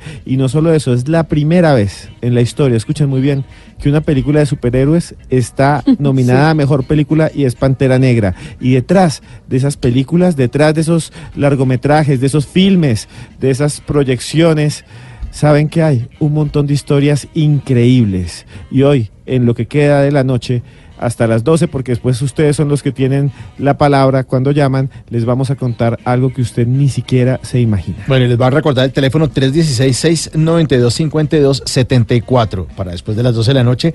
316-692-5274. Lo repito, 316-692-5274 para que apunten ahí y llamen después de las 12 de la noche o manden mensajitos de voz o mensajitos por WhatsApp. Ahí nos escriben lo que quieran. Saluditos. Saluditos, Saluditos, también. sí. Bueno, hablemos entonces de, de las nominaciones. Bueno, pero a propósito de lo que decía Esteban, también es la primera vez Sí. que una película que no fue vista en la gran mayoría de las salas de cine logra arrasar en las nominaciones. Eso es brutal. Porque fue creada por Netflix y se vio primero ahí en Netflix. Pero también es porque no hay una grande cinematográfica detrás, sino que es Netflix, ¿no? Que es este sistema de, de tener usted cualquier tipo de programa, serie o lo que sea a través de su aplicación, a través de internet y no tener que ir a la sala o que sea una eh, maquinaria de la industria ahí haciendo la, la película. Con Roma también es la primera vez que una mujer indígena es nominada a la categoría de mejor actriz. Se trata de Yalitza Aparicio, es la protagonista Se de vuelve Roma. una estrella. Sí, gran divina, estrella. Está nominada a Mejor Actriz. Sí, Y ella no iba para el casting, no iba la hermana, sino que la sí. vieron y le dijeron, Mejor pase usted". usted. Y ella Cuarón la vio y "No, no, dijo, no". esta es. pase, pase. Y fue ella. Alfonso Cuarón, director de Roma. Curiosidades sobre Roma, Esteban Cruz. Bueno, vea, eh, Roma es una película que la van a ver, es en blanco y negro. Tiene un contexto que es interesantísimo. No les voy a hacer ningún spoiler, así que tranquilos, no les voy a contar nada, ni siquiera eh, cuál es el final, ni, ni ninguna escena que ustedes eh, se las ahorre aquí les dañe la película. No, no me voy a tirar la película, pero les voy a decir varias cosas. Imagínense que está ambientada en los años 70, inicios de los 70 y finales de los 60, y muestra un proceso histórico que es impresionante, que empieza en Francia también, que es mayo del 68. En los años 60 finales, los estudiantes salieron a las calles y protestaron. Los hippies surgieron en los Estados Unidos para ir en contra de la guerra de Vietnam. Hicieron unas grandes manifestaciones. Al otro lado, en Londres, surgieron los punk los punqueros, los punquetos, los que se hacen la cresta, salían ahí también a las calles a tomar trago y a ir en contra de la reina, y salieron grupos como Sex Pistols y The Clash y un montón más. Pues bien, esa es la época en la que sucede esta película y usted va a ver cosas increíbles. Por ejemplo, les voy a dar, una gran masacre en México en 1972, se llamó la masacre del Corpus Christi. Le hizo un grupo paramilitar que se llamaban los halcones. Los halcones eran entrenados eh, por el gobierno de México sin que la gente supiera en los barrios populares. ¿Qué hacían? Mandaban es que profesores karatecas para que les enseñaran a los muchachos a ser combatientes. ¿Y sabe cómo les decían? No les decían combatientes, les decían combatecas. Porque una mezcla entre combatiente y azteca, karateca. karateca. Ah. No, aztecas no, eran, son aztecas, claro, pero descendientes. Y los llevaban y a los barrios más pobres y ellos pensaban que les estaban dando instrucción en artes marciales, pero realmente los estaban preparando y a los mejores y más violentos los sacan a un lado y le decían, le voy a dar tantos pesos y ahora usted el trabajo es apoyar al gobierno en contra de esta manada de estudiantes que se quieren tomar las calles. Y estos señores combatecas se convirtieron en unos halcones que tienen el nombre de pájaro, que empezaron a cazar uno a uno en las manifestaciones a los líderes y los mataron. Y en 1972 mataron a 120 muchachos en la calle y se llama la masacre de Corpus Christi. Y ahí usted lo va a ver en Roma. En Roma va a ver todo ese esa tragedia en la mitad de la película, pero eso no es un spoiler. Tranquilos. Porque sí. es algo No. que usted simplemente no se va a dar cuenta cuando pase frente a sus ojos. Sí, quiero, ac- ay, disculpa, Tata, yo sí quiero aconsejarle a los que van a, a los que no han visto Roma que le den tiempo, si de pronto son un poco impacientes o algo así, porque eh, a mí me pasó que en minuto 7 yo decía, eh, ¿y qué más va a pasar por aquí? Pero dele tiempo porque vale la pena ver esta película, Roma, Tata. Sí, la gente como que la- las, yo me la vi en dos oportunidades. O sea, me la empecé a ver. Dos entregas. Me la empe- sí, me la empecé a ver y como que no era la hora adecuada porque ya era muy tarde, entonces dije, no, mañana me la veo y me la vi temprano y, y la vi, me gustó, no me parece sensacional, espectacular, apoteósica, no, me parece una buena película. Bueno, ¿saben por qué se llama Roma? Roma se llama así porque es el barrio, la comuna, la localidad La donde, colonia. donde la colonia donde nació y creció el director, Alfonso Cuarón. Y lo más interesante de esto es, está basada en toda su vida. Él tuvo una señora que lo cuidaba y esa señora eh, después la va a retratar en la película como la protagonista. Y esa señora, como en México eh, existe todavía un pueblo indígena muy grande, era mixteca. Y habla mixteca. Y en la película ustedes van a escuchar un idioma indígena. Y eso es algo muy bonito porque es la primera vez que un idioma indígena está nominado al Oscar no norteamericano. Y esto es increíble. Y van a ver también diálogos entre ellas. Y muchos de los diálogos que ustedes van a ver son recuerdos del director. Y la casa donde pasa es una réplica de la casa que en la que él vivía. ¿Y saben cómo la hicieron? Con las fotos de niño. Él llevó las fotos donde el de ambiente y escenografía y le armaron la casa igual como eh, en la que él vivió cuando era pequeñito. Banda sonora de la película Roma. Roma. Juan Gabriel, no tengo dinero.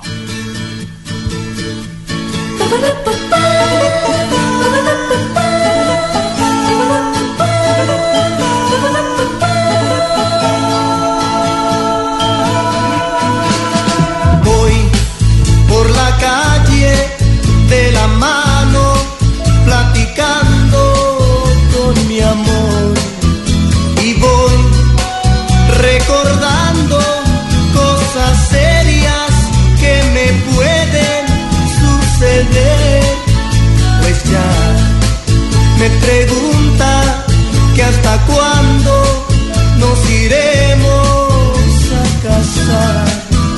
Y yo le contesto que soy pobre, que me tiene que esperar. No tengo dinero ni nada que dar, lo único que tengo es amor para amar. Si así tú me quieres,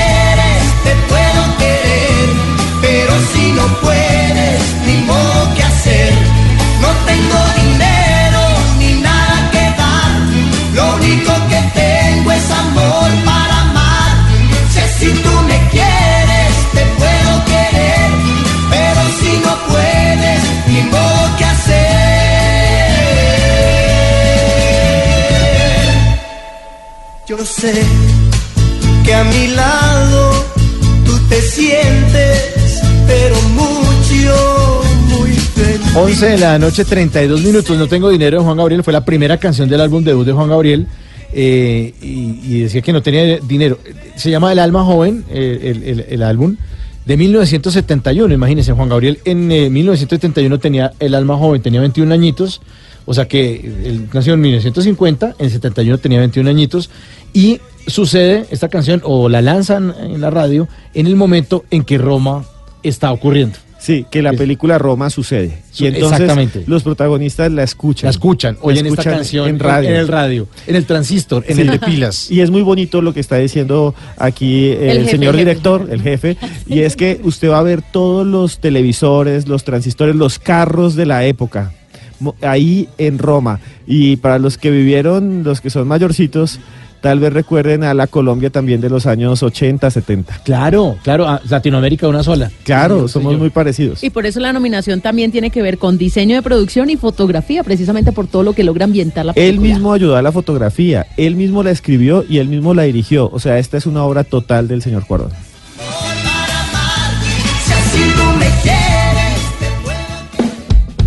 Bla bla blue. Porque en la noche la única que no se cansa es la lengua.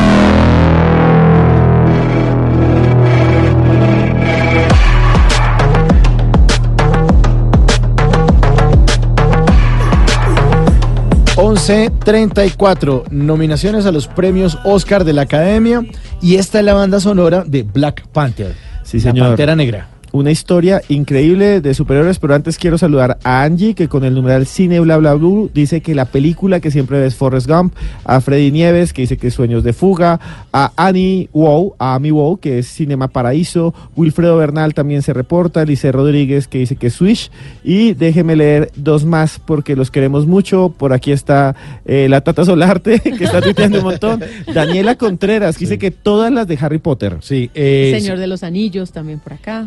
También está aquí Luisa Cárdenas que dice La La con llorada incluida. J. Ortega Rey que dice The Matrix. eh, Hernández Simón que dice Forrest Gump, un nuevo oyente. También tenemos a Obi Juan Kenobi 96 que dice El Retorno del Rey y Kingsman, que es una de las más recientes. Laura Beltrán dice Mi por Angelito 1 y 2. Surbiman. Martin H. y El secreto de sus ojos. JH Raptor dice Jurassic Park y Avengers Infinity War. Marcelo Vaca dice que vería Back to the Future y sin guion bajo patrocinio Lobo de Wall Street. Bueno, señores, vean, en 1966 en Estados Unidos estaba pasando algo que iba a cambiar la historia. Y es que los negros se estaban levantando y ya no eran los mismos negros que habían sido liberados y que estaban ahí con miedo. Ahora, por ejemplo, una señora que se llamaba Rosa Parks se subió en un bus y eh, los gringos tenían que los buses estaban partidos en dos. Adelante los blancos, atrás los negros. Rosa se sentó adelante, la cogieron presa y desde entonces se inició un movimiento que se llama el Movimiento de los Derechos Civiles, que venía de muchas cosas más. En ese mismo año, en 1966, un señor que se llama Stan Lee, que es el que ustedes ven ahí eh, todo el tiempo en las películas de Marvel, que es un viejito, y ustedes, ¿por qué ese viejito sale en todas partes? Porque él creó la mayoría de los personajes. Se inventó el hombre araña. Sí, murió hace muy poco. Y se inventó el 65% de los personajes de Marvel. Muchos, muchos, pero muchos. Y resulta que este señor estaba sentado con su amigo que se llama Jack Kirby, que eran los que diseñaban y los que dibujaban.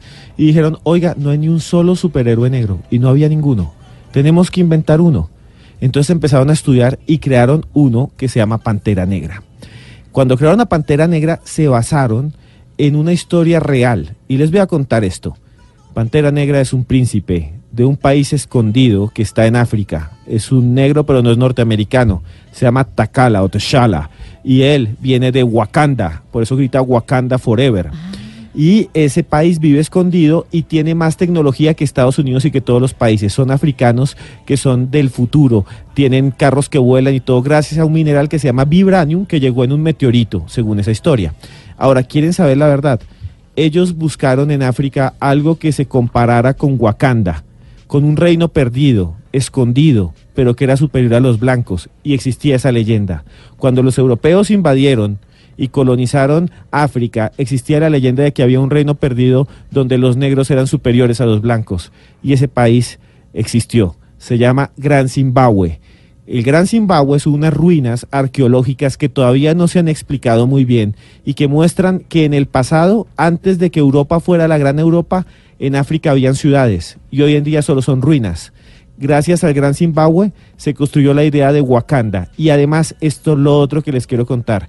En todo el mundo, casi todos los países hemos sido colonias o invadidos por Europa. Aquí fuimos invadidos por el Imperio Español. Los gringos fueron colonia. Claro, Sí, también, británica. ¿eh? Británica y, y francesa, la Luisiana, y española, la Española, Florida. sí, sí, sí. Sí. Los Ángeles. Los No, Ángeles. San Fran- eh, California, claro. Sí. Canadá. Canadá fue colonia Francia. francesa y E inglesa. Quebec inglesa. Inglesa. Todo África se lo repartieron. Toda África se repartieron entre Bélgica. Bélgica, que es un chiquitico, dominó el Congo. Y todo Asia también fue dominado. Solo hay dos, tres países que nunca fueron dominados. Tres. Dos están en Asia. Uno es Japón, porque todo europeo que pisara Japón lo mataban y lo cogían a cuchillo y ningún europeo pudo invadir Japón. Y que estuvieron a punto de ser invadidos por China, pero dijeron que China estaba lo suficientemente lejos para que no llegaran y lo suficientemente cerca para que los eh, inspiraran y les trajeran muchas cosas. Pero no Exacto. los y los otros que eh, invadieron Japón y perdieron fue Rusia, que hubo una guerra al final del siglo XIX. Pero la otra es Tailandia, que hacían cosas, y la otra es un país que todo el mundo consideraba pobre, pero es la cuna de la humanidad. Y de ahí salió también Pantera Negra. Y aunque no, se, no lo piensen y aunque no se lo imaginen, es Etiopía. ¿Qué? Etiopía nunca fue colonia. Etiopía luchó hasta el final. Y Etiopía tiene, así ustedes digan, ay, que los etíopes pobres y que no sé qué más, Etiopía fue la cuna de la humanidad y surgió nuestra especie. Y allá hay iglesias debajo de la tierra en una zona que se llama La Libela y un montón de cosas más. Y Pantera Negra salió de la historia del Gran Zimbabue, una ciudad perdida que se encontró en ruinas en África, y Etiopía, un país rebelde que nunca pudo ser colonizado por Europa, a pesar de estar a solo 100 kilómetros de la costa de Europa. Bueno, Pantera Negra, eh, Negra, Black Panther, y esta canción se llama Pray for Me. The Weeknd al lado de Kendrick Lamar, nominado a mejor banda sonora. Está nominada a mejor película, mejor montaje de sonido, lo que tú decías, mejor banda sonora original, canción original, diseño de producción, diseño de vestuario.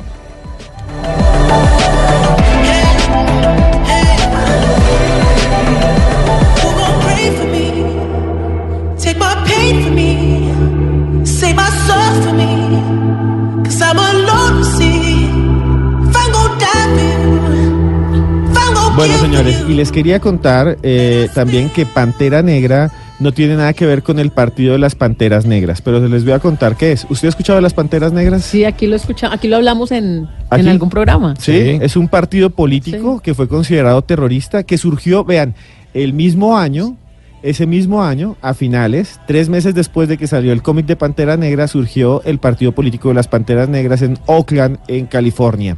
Son personas afro, negras, que decían, no vamos a seguir siendo oprimidos por los policías, porque era muy común que los policías blancos los maltrataran. Entonces hicieron una cosa que se llama autodefensa Panteras Negras. Por allá después, en México, vea cómo se conecta esto con Roma, y en la película se ven afiches del Mundial México 70, en la película de Roma, y afiches de los Juegos Olímpicos de México 1968. En México 1968 hubo un eh, atleta norteamericano que ganó eh, los 200 metros o los 300 metros planos que se llama Tom. Y ya les digo el nombre completo del señor. Y cuando fue a la premiación y le pusieron la medalla, hizo el símbolo de las panteras negras, que es que levantó la mano con un puño que Cerrado. tenía un guante negro y miró el piso. Él hizo ese símbolo de panteras negras y se le acabó la vida. El gobierno de los Estados Unidos le quitó todos los premios. Lo persiguieron. La esposa de su mejor amigo se suicidó por darle los guantes. Porque decían que él era de las panteras negras. Él decía que no, que simplemente él había querido mostrar su inconformismo con el racismo y apoyar a las panteras negras. El señor se llamaba Tommy Smith. Y eh, él, sin ser parte de eso, después de eso vi- vivió 20 años en la pobreza y le tocó trabajar en la calle lavando carros y a cada rato lo golpeaban porque decían que era una persona que había defraudado a los Estados Unidos.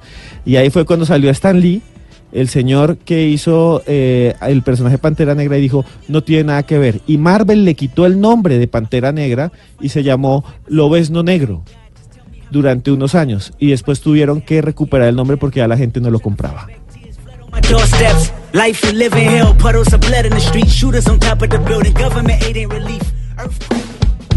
Bla bla blue. Porque en la noche la única que no se cansa es la lengua. 11 de la noche, 42 minutos. Marcela Larcón, ¿qué nos tiene? No, quiero seguir hablando de, de- de esto, de cinematografía y de estas cosas, porque eh, YouTube ha prohibido los challenge o los de- desafíos que ponen en riesgo la vida. Y es que muchos, a pe- a- después de haber visto eh, la película de Sandra Bullock, la del pájaro, ¿cómo, cómo la, la hicieron Eh, acá? Bo-. Ah, Ah, pero no le cambiaron el nombre. No. Bird Box. Ok. Bird Box. Entonces resulta que muchos después de ver esa película dijeron, ay, hagamos un challenge, sí, tapémonos los ojos y salgamos a la calle. Y vimos en Oakland, que ahora nos está hablando de Oakland, un accidente terrible en un carro y resulta que el conductor, que era un youtuber muy conocido en una comunidad allí, murió. Entonces YouTube, después de ver tantos accidentes, dijo, oigan, les voy a decir una cosa, Aquí no más de esto. Me hacen el favor y dejan la guachafita y el próximo youtuber que salga con un desafío que ponga en riesgo la vida suya o que ponga en riesgo la seguridad de los demás, le voy cancelando el canal. Y la importancia de esto es que obviamente los youtubers viven de, de, de estar haciendo esto, les pagan por esto, entonces ya no van a salir a taparse los ojos y a lanzársela a los carros para dárselas de chistoso y ganar views o ganar likes en sus videos. Muy bien por YouTube. Muy bien, por YouTube. Numeral Cine, bla, bla, bla. Nuestros oyentes nos cuentan cuál es la película que usted se repite mil veces y no le importa. Les tengo una, una que yo también me repito y no me importa. ¿Cuál, cuál, cuál? Es buenísima. Es una de 1987. Es la historia de un hombre que se eh, enamoraba de un maniquí en una vitrina. y Trabajó en esa tienda, en un Falabella, en Estados Unidos, y se enamoró del maniquí. La canción se llama Nothing Gonna Stop Us Now, de Starship.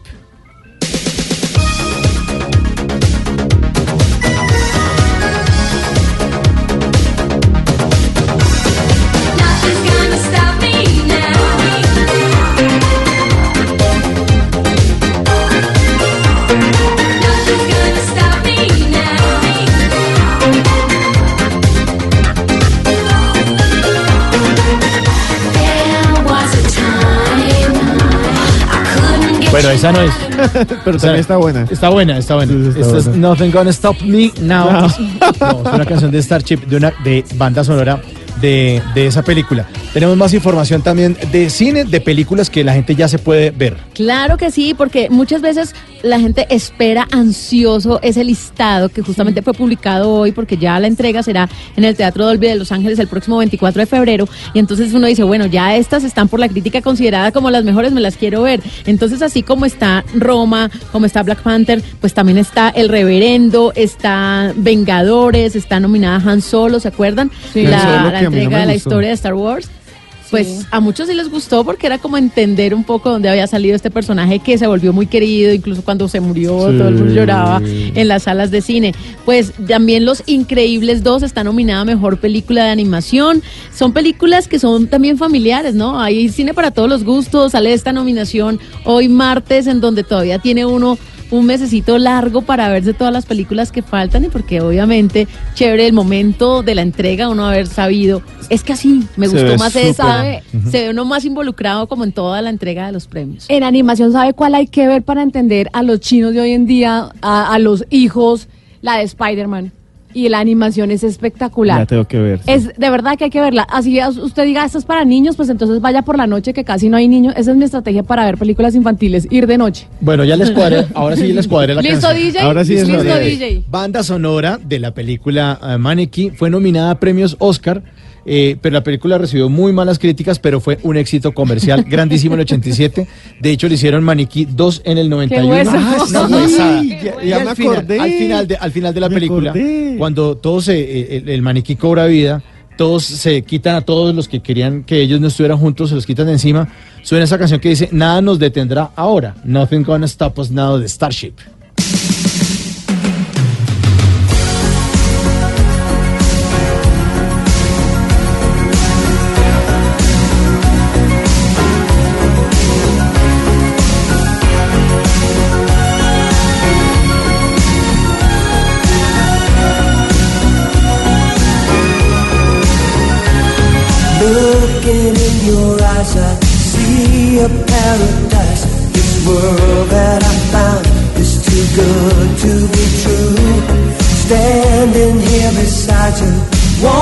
So much to give you this love in my heart that I'm feeling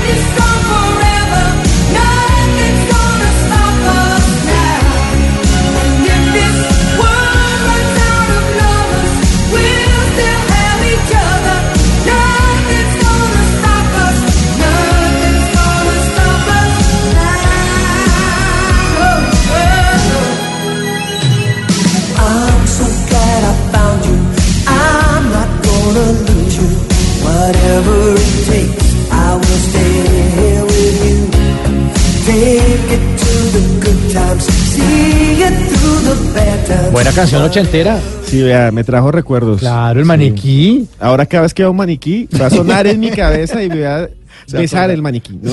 No.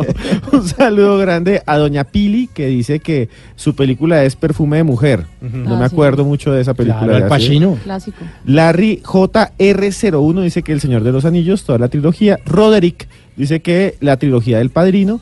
Y Uy, sí. Juliana Cantor Ruiz Matilda. Yo tengo otra Juliana. Juliana Cardona 293 dice, me repito Titanic cada vez que la presentan y cualquiera de Toy Story. Sí, con ella es un peligro uno sentarse a ver televisión porque uno canal ahí Titanic. ¿qué? No, pero Ya, Titanic. de pronto ya mi no esposo muere. es así, pero con 300. ¿Sí? O con gladiador.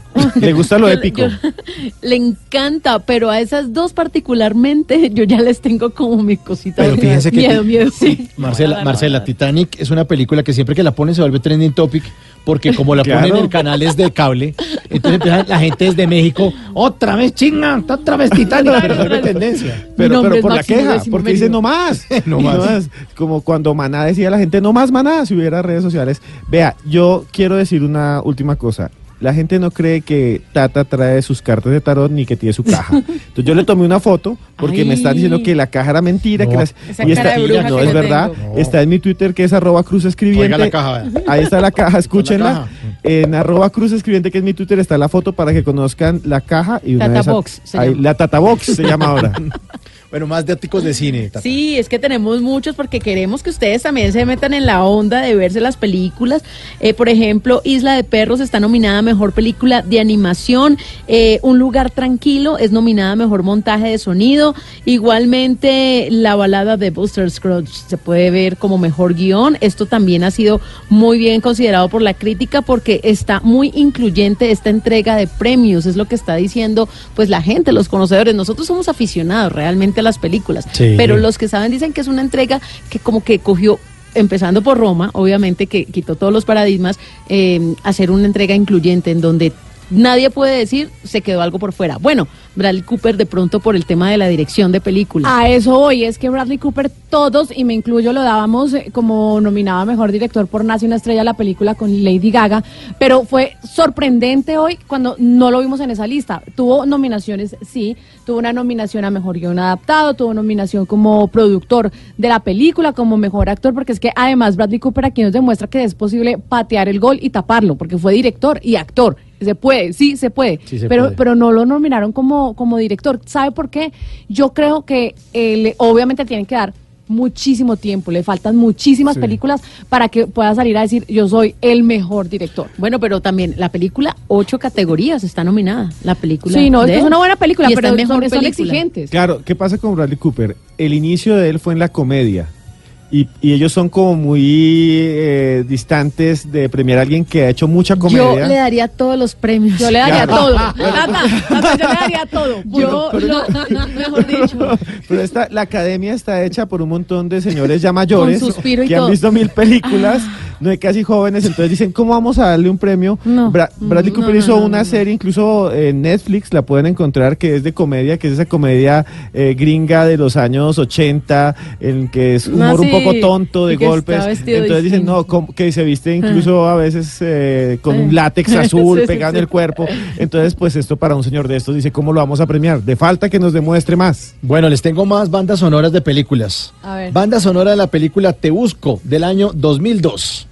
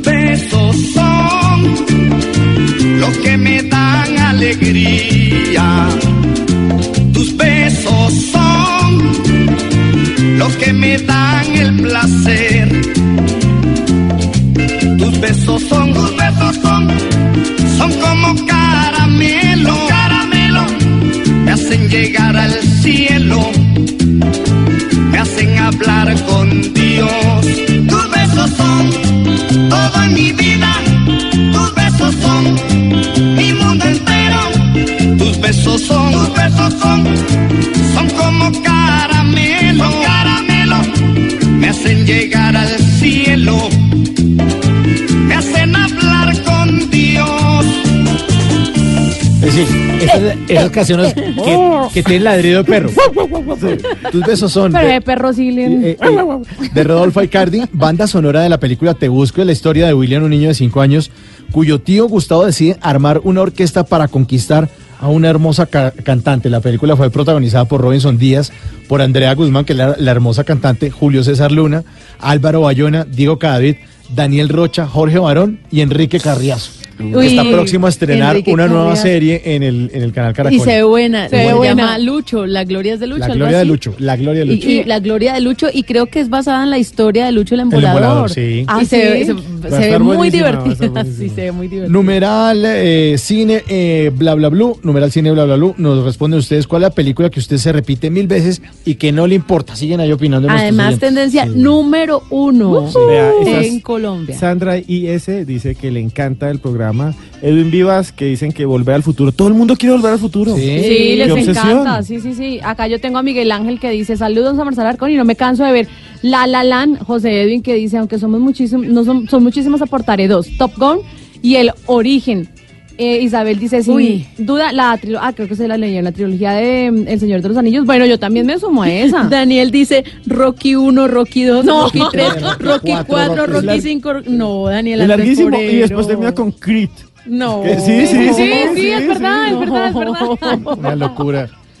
Bueno, lo cierto es que Roma, sin lugar a dudas, ha sido la película sorpresa, eh, de, no, no sorpresa en las nominaciones porque ya había tenido en otros festivales de cine también un reconocimiento importante, pero sí sorpresa de saber que una producción pues mexicana llega tan alto en la industria y las posibilidades son absolutas para llevarse estos galardones a los cuales ha sido nominada. Son 10 categorías las que está nominada y le siguen con 8 nominaciones, dos películas, Green Book y Bohemian Rhapsody, que Oh. siguen en las salas de cine. Buenísima. Oiga, ¿qué pensará Donald Trump que él se pone berraco cada vez que habla en español? Porque dice que se habla No. en inglés y la película más nominada es hablada en español. Ah, bueno, tómalo tuyo. Idioma no sí. inglés. Sí, para que aprenda. Bueno, es que esa, esa coyuntura política y social que se está viviendo ahora en Estados Unidos marca muchísimo la diferencia de la agenda del país, ¿no? Que es Donald Trump tratando de decir, sí, se tiene que construir el muro y tratando de, de- de manejar todas sus versiones de quién lo va a pagar.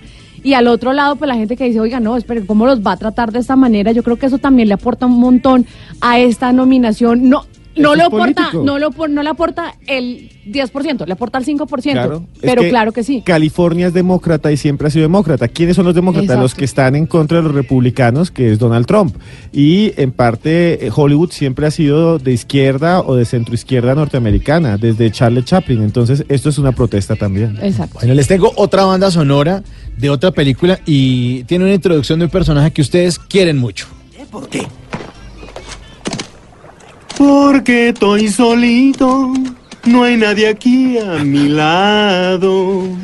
No habrá problemas hoy, de mí ya se han burlado. Amigos debes tener. ¡Ya deja de cantar! Somebody once told me the world is gonna roll me. I ain't the sharpest tool in the shed. She was looking kind of dumb with her finger and her thumb in the shape of an L on her forehead. Well, the years start coming and they don't stop coming. Fed to the rules and I hit the ground running. Didn't make sense not to live for fun. Your brain gets smart, but your head gets dumb. So much to do, so much to see. So what's wrong with taking the back streets? You'll never know if you don't go. You'll never shine if you don't glow. Hey now, you're an all-star. Get your game on, go play. Hey now, you're a rock star. Get the show on, get paid. And all that glitters is gold. Only shooting stars break the mold. It's a cool place, and they say it gets colder. You're bundled up now, wait till you get older. But the media men beg to differ, judging by the hole in the saddle. Sí, señores, la banda sonora de Shrek All Star de Smash Mouth. Al principio que oíamos a ver al, al burro cantando porque estoy solito, porque estoy solito, decía Donkey, el burro, la voz en inglés la hacía Eddie Murphy, en español Eugenio Derbez. Wow, Eugenio, no se aceptan devoluciones. Sí, y el gato y el gato con botas, ¿se acuerdan? Tan lindo que era Antonio Banderas. Antonio sí, Banderas. vino con esos ojitos así como que leche. sirvió para memes y todo. Y que se Es lo engordó, máximo. se engordó. Sí, sí, gordo. Sí, sí, sí, sí, sí. Bueno, les tengo otro datico de esta entrega de los Oscar. ¿Cómo les parece que hoy que se dieron a conocer las nominaciones, es la primera vez en 30 años que los Oscar no tienen un presentador definido, porque tras el escándalo de Kevin Hart por comentarios racistas y homofóbicos de hace varios años, pues no se sabe todavía si va a, a ser o no el presentador en esta edición. O sea, hoy no han dicho quién va a ser. Le tengo otro dato, Tata, de los Oscar. Ninguna mujer fue nominada este año a Mejor Dirección. El número de directoras nominadas en estos 91 años de los premios Oscar se mantiene en 5. Solamente cinco mujeres han sido nominadas. Bueno, pero si también si hay poquitas mujeres y ninguna va, pues a quién van a nominar. Creo que la esposa de James Cameron fue el año pasado. Sí. No recuerdo bien. Doña, sí, doña eh, Lilia, Doña Cameron. Lilia de, Lilia de Cameron. Edwiges. Edwiges de Cameron. 87 países enviaron películas para nominar al Oscar y bueno, a lengua extranjera y nos incluimos los colombianos. Y solamente lo consiguieron Alemania, Japón, Líbano, México y Polonia. Mm, bien. 24 de febrero, el 24 de febrero, un domingo, eh, a las 8 de la noche, hora Los Ángeles, en el Dolby Theater de Los Ángeles, en California, en Estados Unidos, se van a entregar los premios Oscar. Ahí están los nominados, de eso hemos estado hablando y ustedes compartiéndonos a través de Twitter con el numeral Cine Bla Bla Blue, cuál es la película que usted eh, se repite mil veces y que no le importa. Y obviamente los oyentes, que son los protagonistas de Bla Bla Blue, después de Voces y Sonidos de las 12 de la noche en el 316-692-5274, pues nos hablarán de lo que quieran, porque aquí estamos para escucharlos. 316-692-5274. Dos en punto, viene Voces y Sonidos y ya regresamos. Amigos debes tener. ¡Ya deja de cantar! Somebody once told me the world is gonna roll me. I ain't the sharpest tool in the shed. She was looking kind of dumb with her finger and her thumb in the shape of an L on her forehead. Well, the years start coming and they don't stop coming. Fed to the rules and I hit the ground running. Didn't make sense not to live for fun. Your brain gets smart, but your head gets dumb. So much to do, so much to see. So what's wrong with taking the back streets? You'll never know if you don't go. You'll never shine if you don't glow. Hey now, you're an all-star. Get your game on, go play. Hey now, you're a rock star. Háblenos de usted. Llámenos al 316-692-5274 y cuéntenos su historia.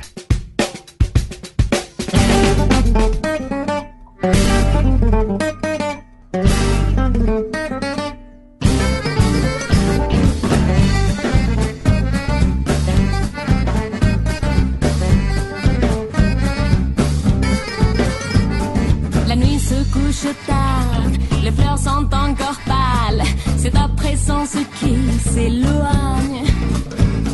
Comme les petites voiles des bateaux qui font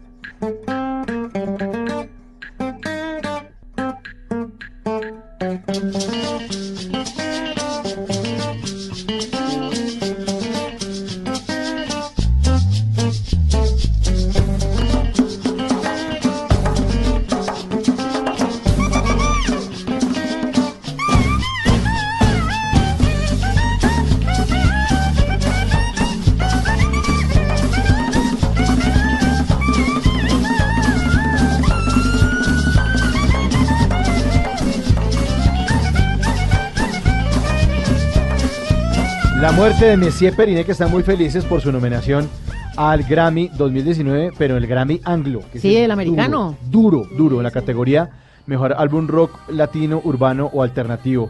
Ahí están nominados Catalina, Santiago y Nicolás de Messier Periné. Vamos a ver cómo les va. Ah, Esperemos Sí. que muy bien. sí, a los colombianos, nosotros con Shakira, con Carlos Vives hemos ganado en, en estos Ujú. Grammy que para muchos son los importantes, pero es que resulta que estos Grammys existían, son de hecho más antiguos que, que los Latin Grammy y eh, fue tanto eh, el aporte de los latinos que solamente tenían una categoría y era imposible eh, mencionar todo ese talento en una sola categoría y se dieron cuenta que había que hacer unos especiales para los latinos, pero sin embargo esa única categoría, o eran dos, en donde podemos seguir participando, pues son muy valiosos porque es ya cada vez más exclusivo, es más poquito. Porque ahí están entonces, todos los, es- los grandes cantantes, claro. está Rihanna, está todo el mundo Sí, ahí mirando. sí. Sí. Y tiene, tiene los ojos puestos del mundo, en no solamente de los latinos, de todo el mundo.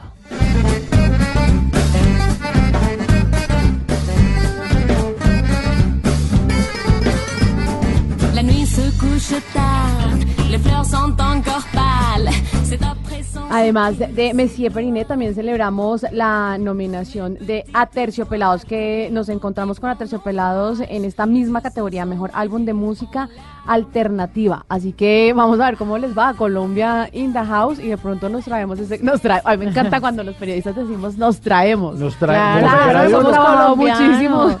Hemos trabajado Por mucho. ejemplo, antier le ganamos a, a Bolivia. Ah, sí. La Uy, selección alegra sub-20. eso, claro. Claro. Le ganamos. En el ¿Usted jugó sub-20. o qué? Soy ¿Usted colombiana. entrenó? ¿Usted, llevó el agua, Tata? Tengo la camiseta puesta de la selección. Eh, sí. Apoyo a la Tata. Pero vea, es que cuando pierden son perdieron ellos. Claro. Pero así es en la vida. En los triunfos todo el mundo se sube. Y en los Así fracasos sí, sí sí. lo dejan a uno solo. Así es, así es. Saliste un día normal, con prisa a trabajar y apenas te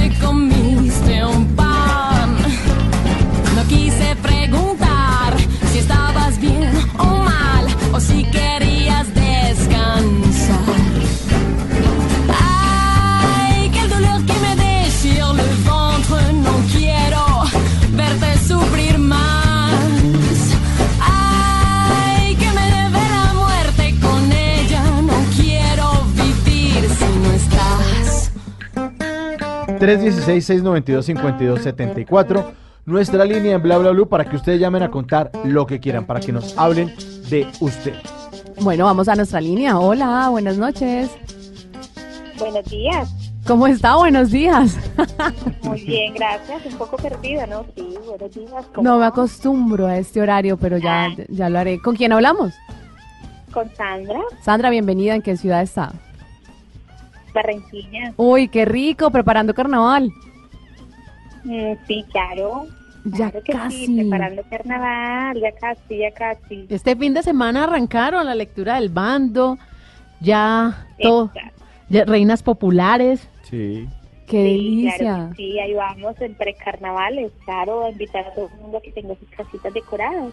Pero en precarnavales están hace muchos meses. No, ellos empiezan en precarnavales. Desde que ganó el Junior. Desde, sí, sí, sí, desde, Desde- que el Junior desde se corona campeón, ellos ya van para arriba. Pero, pero hab- hablando de fiestas, me, me encanta la suya, la del carnaval de Barranquilla, porque lo que dice ella, ya todo el mundo está decorando su casa, es que el carnaval en Barranquilla es como la Navidad en Colombia.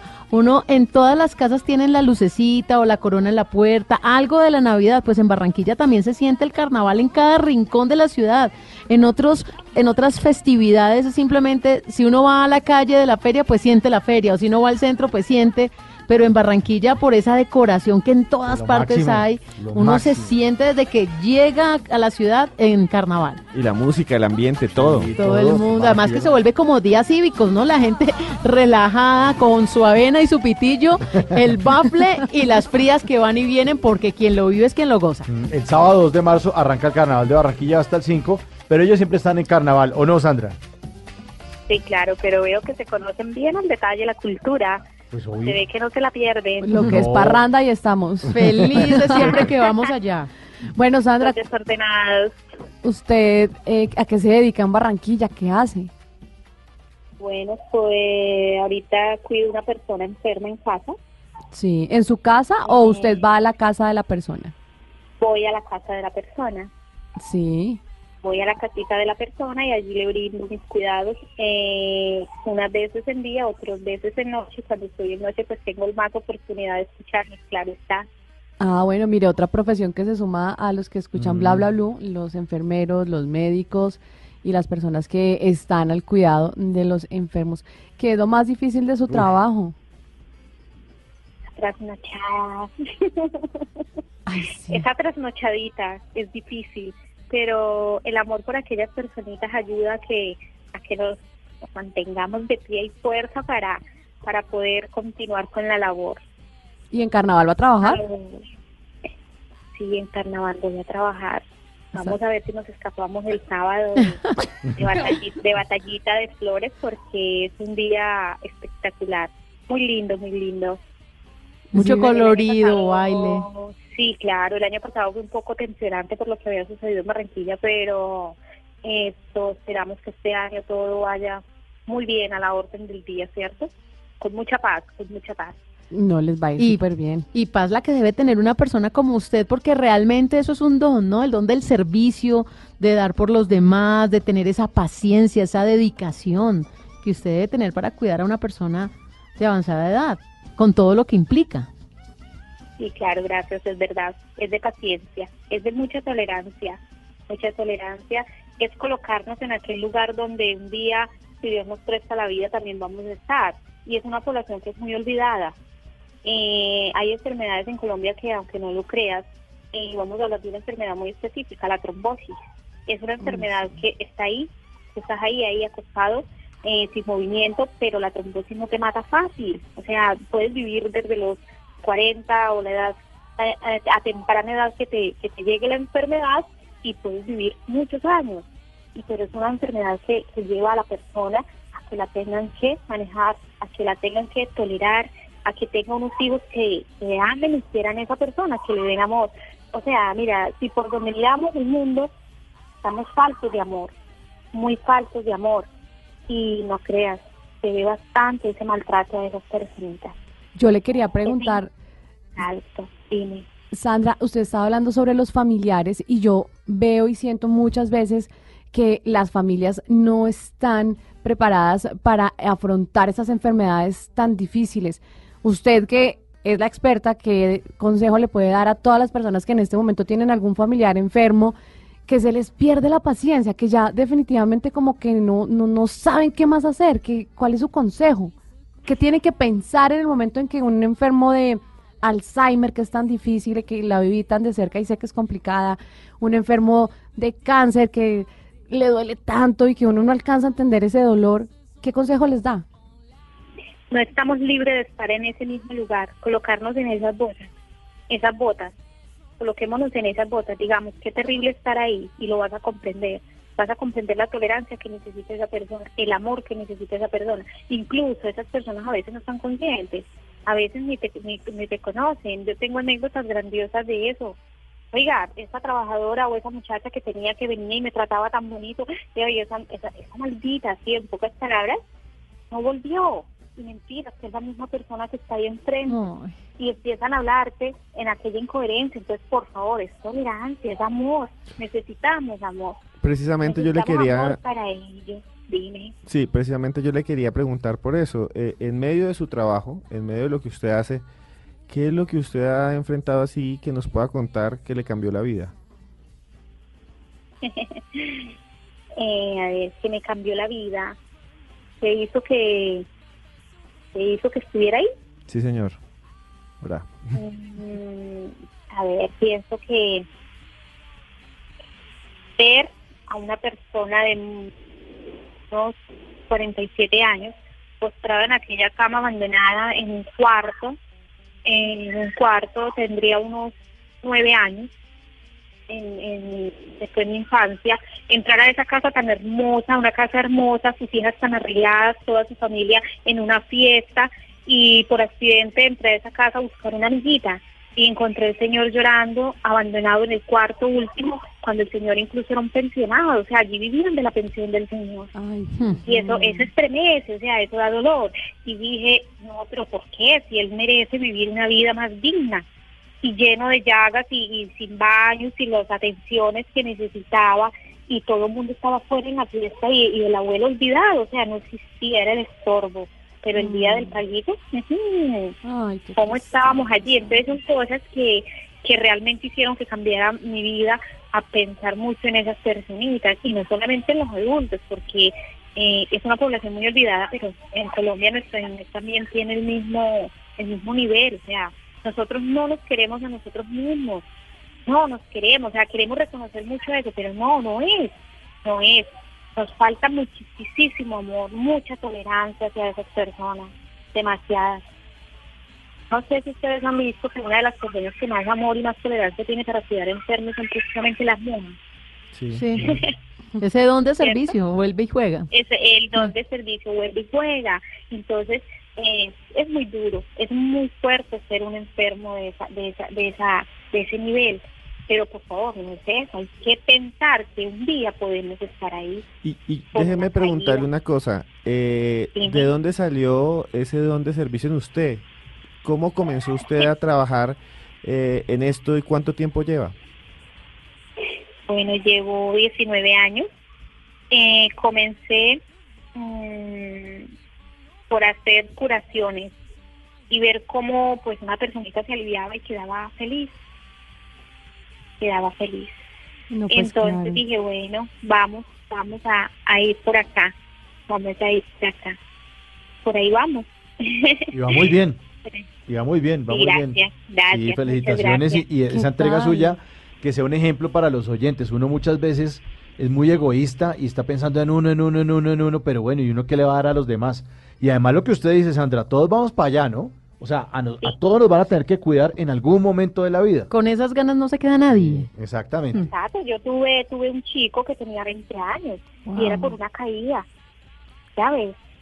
Y si querían darle calidad de vida, porque de 20 años, pues el índice de vida siempre está como muy alto. No, pues O sea, eh, si Dios lo permite, estaba ahí por muchos años. Hoy en día lo cuida una amiga, eso, pero es, es algo que, que no estamos libres de ello y desde que comenzamos un diálogo se lo estoy, o sea, recalcando, recalcando, colocarnos en los zapatos de esa, de esa situación. Vamos a ser adultos o podemos estar enfermos, necesitar quien nos cuide y la soledad soledad mata.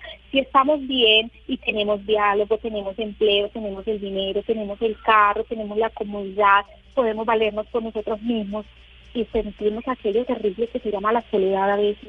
Ahora dímelo, pregúnteselo, pregúnteselo. Pues bonita reflexión, Sandra, para terminar esta conversación con usted que está llena de amor y de una tranquilidad al escucharla. Muchas gracias por llamarnos, Sandra, y ojalá que se pueda disfrutar de su carnaval. Muchas gracias y los invitamos. Esperamos por aquí para, para podernos parrandear los carnavales. Ay, qué delicia, Y hablando de carnaval, aquí está una canción, un clásico del carnaval, de un hijo adoptivo de Barranquilla, Cuco Aloy, Frutos del Carnaval. Arranca pelá, que llegó la tribu con la rumba barranquillera al carnaval.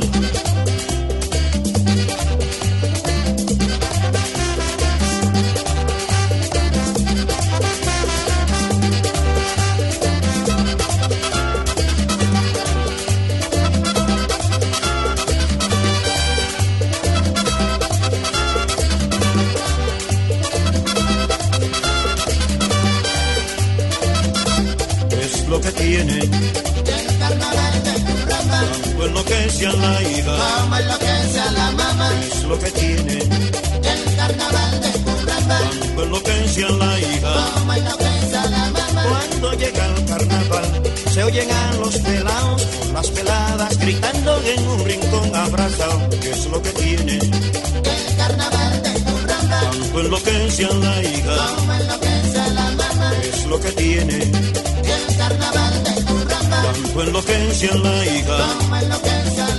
Pasa la reina de reina, pasa la reina central, pasa la reina del barrio, pero el grito se oye igual, que es lo que tiene. El carnaval de Curramba, Tanto enloquece a la hija, como enloquece a la mamá. es lo que tiene. El carnaval de Curramba, Tanto enloquece a la hija. como enloquece a la mamá. Por otro lado, la mamá, cuando muere Joselito, aunque muy discretamente, también echan su gritito. ¡Ay, Joselito!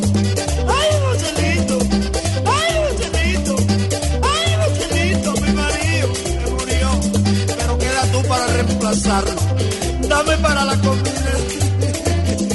¿Qué es lo que tiene? El carnaval de tu Curramba. Cuando enloquece a la hija.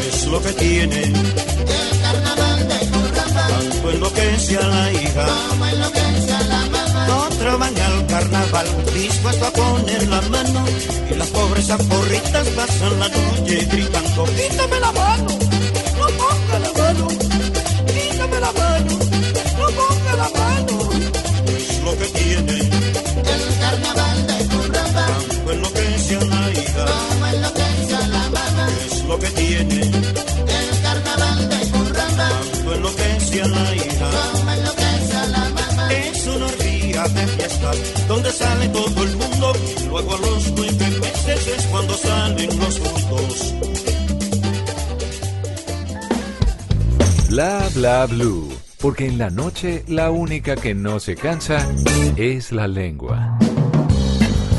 Porque la vida viene sin instrucciones, llega Tata Solarte con los Tata Tips. Pues resulta y acontece que salió un estudio en donde está clarísimo reflejado el tema de la excusa de muchas personas, hombres y mujeres, cuando no quieren tener sexo. Me Wow. duele la cabeza.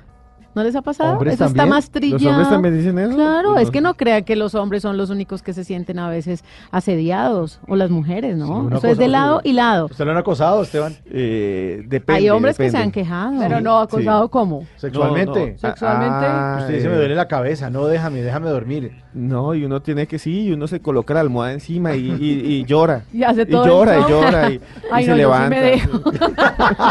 Pues es que esto es más común de lo que uno se imagina. Esa excusa del dolor de cabeza es más común. Incluso le han sacado chiste. Sí, claro. El chiste de, mi amor, te traje esta aspirina. ¿Para qué, mi amor? Para el dolor de cabeza no, no tengo. Ah, bueno, entonces hagámoslo.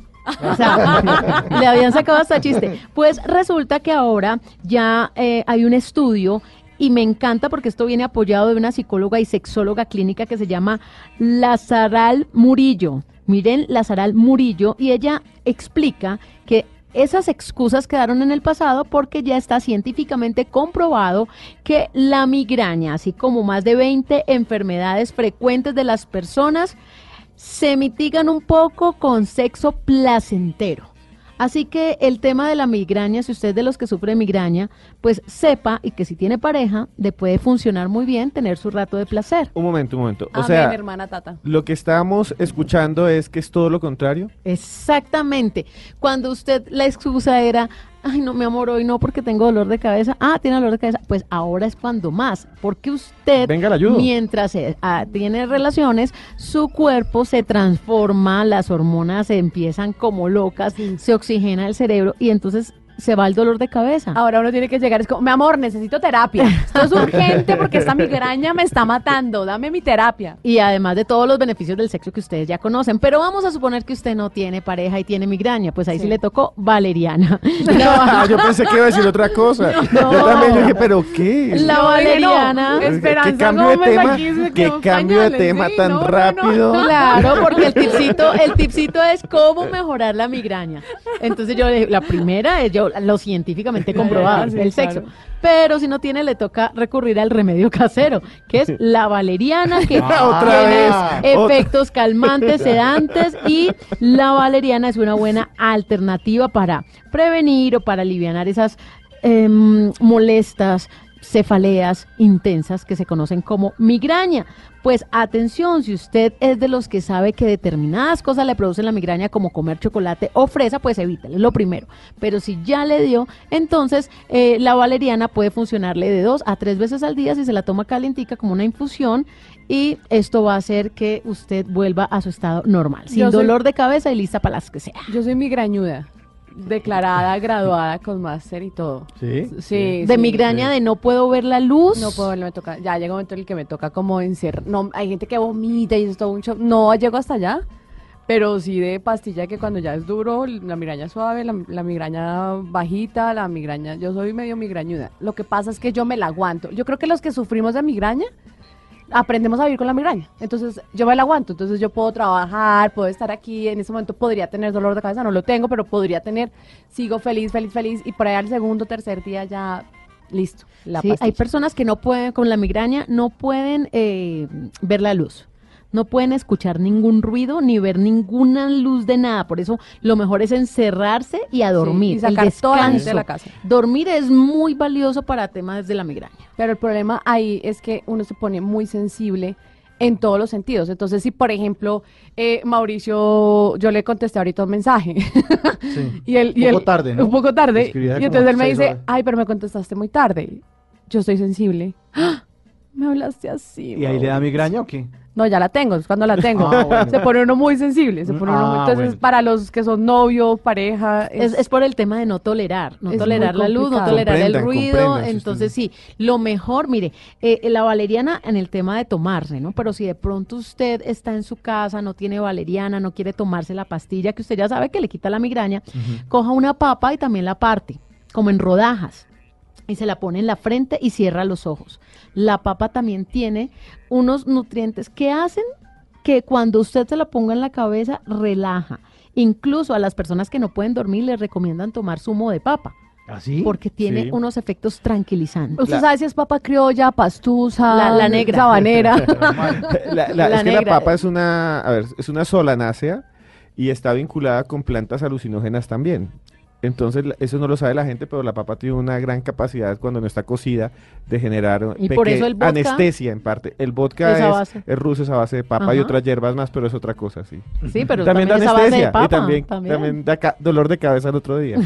Pues entonces ya sabe, valeriana para tomar o papa para ponerse en la frente, pero lo No, mejor, el amor. sexo para quitar la migraña. Claro, no tome Ah. pastillas para el dolor de cabeza. Mejor digan, te regalo amores.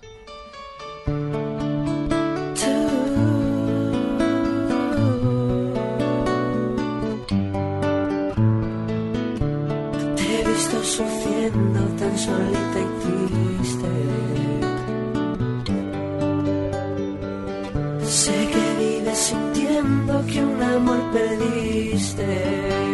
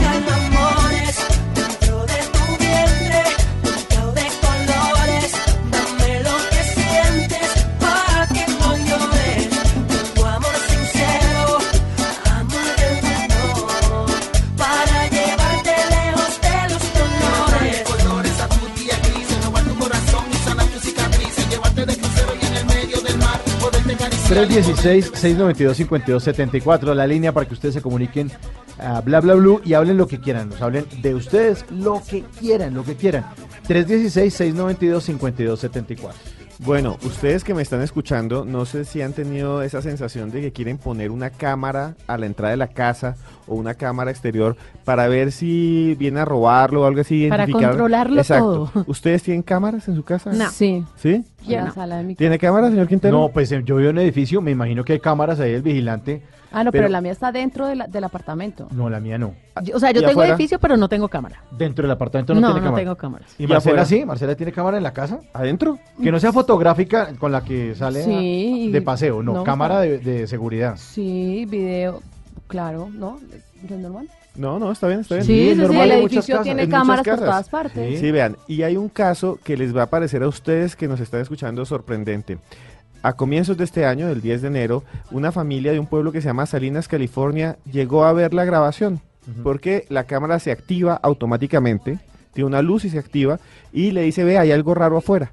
Ellos vieron la grabación y vieron algo increíble. Imagínense, eh, señor Quintero, Marcela, Tata, y usted que os escucha, que coloca usted la grabación y observa lo siguiente. Un hombre al sí. frente de su timbre durante una hora quieto. una hora quieto. Y después ese mismo hombre empieza a lamer el timbre. Y duró lamiendo el timbre desde las 3 de la mañana hasta las 5 de la mañana. El tipo duró dos horas y media calculadas lamiendo el timbre. Después arrancó el timbre y se lo robó y se lo llevó. Pero se le ve la cara al señor. Claro, se ve la cara. Y el se ve la cara. además. Qué La- ladrón tan tonto. no, no, es que no, es muy extraño. O sea, duró tres horas lamiendo un timbre. La familia llamó a la policía y le dijo, mire, mire, me dejaron todo lambido, eso está, quedó lleno de baba. Ayúdeme. Y entonces la policía fue y lo buscó y lo identificó. El señor se llama Roberto Daniel Arroyo. No lo quiero saber de capturaron. dónde... Tiene 33 años y es de Guatemala, no es de Colombia, es de Guatemala, pero sí es latino. Y se lo llevaron preso, pero ya lo soltaron porque no tiene ningún cargo. No, porque él dijo, solamente le gusta esa, la- no, es- le preguntaron, ¿usted por qué hizo eso? Y él dijo, a veces tengo impulsos que no puedo controlar. Entonces tiene algo. Tiene algo, sí, Pero, pero, ya el- clínico. El, señor, escúchenme muy bien esto, que es una historia muy rara. eh, el señor se queda mirando la cámara y lame mirando la cámara del timbre. Es realmente horrible, horrible lo que pasa. Y otra cosa que es súper sorprendente de este caso es que ¿Y dónde tenía las manos mientras lamía el timbre? Eh, en los bolsillos. Ah. En los bolsillos. Y ¿Seguro eso en le los echa. bolsillos? ¿No estaba por ahí de No, no, no. eh, juguetón? no, no hace nada así extraño. Eso de pronto se imagina, lamba ¿no y lamba. será? Eche lengua ese timbre, échale la lengua a ese timbre, eso, eso. Venga, no- ¿se no será- eso pegado y, y después no mentiras, Venga, no. Esteban, pero ¿y- que ¿y no eso. sería que él pensaba que era un pezón? Uy, no, pero un, pe- pero es un que los- pezón invertido. pero puede un pezón ser. invertido. ¿Dónde es que tenía? Puede ser porque es que los timbres tienen, tienen esa puntica. ¿Qué, ¿No? ¿Qué forma? No, pero el tipo tiene una forma de la mermuna muy arcaica. El tipo, mire, mire, que es, es- que aquí estoy mostrando mí, el video a Marcela. pensó que era un se ve muy como sexual o erótico, yo no sé, eso se ve más bien. No, el tipo es como si, raro. si le una lengua con epilepsia. No. Bueno, entonces, pero una cosa así muy sencilla. Vea eso así, así, y dele. Y entonces, lo que pasa, el tipo lo capturan y los vecinos han dicho, con razón, los días anteriores a la noche timbraban y timbraban en los apartamentos y seguramente era este señor que se metía solo a lamer los timbres. Claro, y para mí que pensaba que era un pezón. Qué asco, Tata. Lejos. Sí, yo creo que era eso. Yo creo. Yo creo que estaba pensando eso. Bueno, ahí está, la, oiga, esa nota está buena. Y hablando de cámaras, eh, tengo una fotografía, eh, eh, la fotografía de Juanes y Nelly Furtado. Uh, buena canción.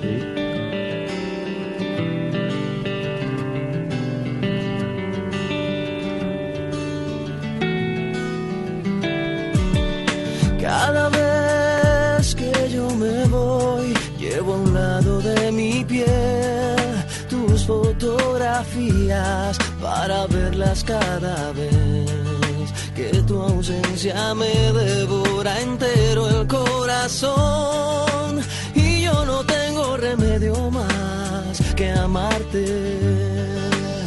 Y en la distancia te puedo ver tus fotos. Me siento a ver en las estrellas. Tus ojos ver cuando tus fotos. Me siento a ver.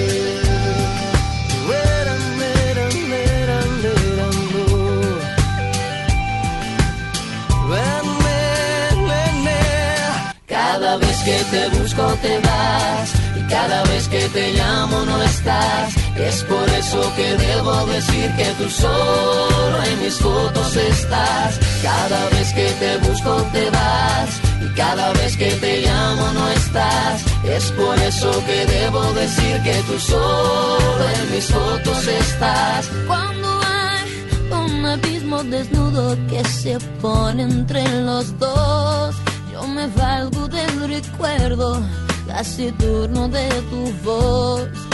Y de nuevo siento enfermo este corazón que no le quede remedio más que amarte. y en la distancia te puedo ver cuando tus fotos me siento a ver en las estrellas tus ojos ver cuando tus fotos me siento a ver Fotografía, Juanes al lado de Nelly Furtado. Yo siempre he preguntado por qué se llama Furtado. Nelly Hurtado, como pura compañera del No, curso, porque ¿no? acuérdese que ella tiene raíces portuguesas, Sí, ¿no? ajá. Y cambian la F por la, por la H. Pues Ya es como falar. Sí, como el fierro y el hierro. E você fala português? Eu falo muito pouco. Oi, Oi, Tata. 316-692-5274 para que ustedes falen lo que quieran. 316-692-5274. Bueno, y muy buenas noches. Ahí, ¿quién nos fala a esta hora? Buenas noches. Ah, no, perdón. Sí, Sí, señor. Ya, buenos buenos días. días. Buenos días, Buenos días. Sí, cuénteme, ¿cómo se llama usted y desde dónde nos llama? Muchas gracias. Mi nombre es Jorge Luis Álvarez. Desde, lo llamo desde la ciudad de Bogotá. Ah, bueno, está aquí en Bogotá. ¿Y a qué se dedica a esta hora? ¿Por qué está despierto? Pues estamos trabajando, estamos en las calles de Bogotá. Así, es que usted en qué trabaja, señor Jorge Luis. Tengo, manejo un taxi. Ah, qué bueno, hoy amarillitos. trabajando en la noche. Qué bueno. Oiga, ¿y siempre hace el turno de la noche? Mm, a veces, a veces cuando de pronto quiero eh, hacer de pronto algo más de lo normal, entonces lo que hago es que me sacrifico y trabajo hasta tardecito de la noche. A mí, qué pena, Tata. No, no, no, no, dale, dale. A mí me marcó mucho la canción de Arjona del taxista. Porque yo creo que aquí todos la, con- la conocemos, ¿no? Esa historia de qué es lo que hace un taxista seduciendo a la vida. Ujú, ¿A usted le ha claro. pasado algo así? Ah. ¡Ay, sí! ¡Ay, sí! Pues no, pues de pronto no, no de prestarle mucha atención porque de todas maneras no deja de ser peligroso. No se sabe qué, qué intención tenga la gente. Qué pesar, Pero, ¿no? pero se le ha subido la, la, la coqueta de pronto. Mm, sí, sí, a veces nos faltan las coquetas que, que insinúan, pero Usted eso di- hay que dejarlo a un lado. Pero usted tiene voz de serio, Jorge. Usted tiene De esposa, tiene hijos. Cuéntenos, Sí, háblenos sí. de usted. No quieren que le Claro, escuche la sí, historia. tengo, tengo dos hijos, Ujú, dos hijos.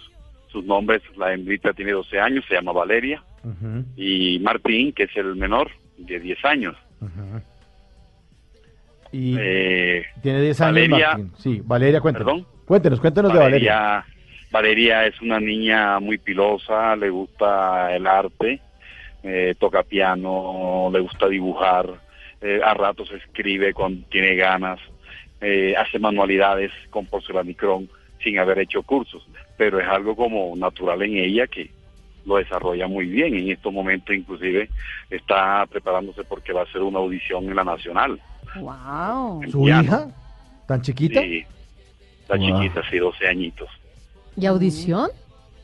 Hace una audición para estudiar música en la Nacional. Mm, qué Pero- bueno. Pero su hija pinta, toca eh, un instrumento, o sea, es Sí. un artista integral. Sí. Sí, sí, le gusta mucho el arte. Y Martín es futbolista. Ah, no, pues ahí Martín. tiene la pareja de estrella. Sí, Martín está estudiando en la escuela del profesor Arnoldo Iguarán. Y pues es un niño muy bueno, muy piloso también, muy rápido. No, pues ya encontramos quién nos va a sacar de esta.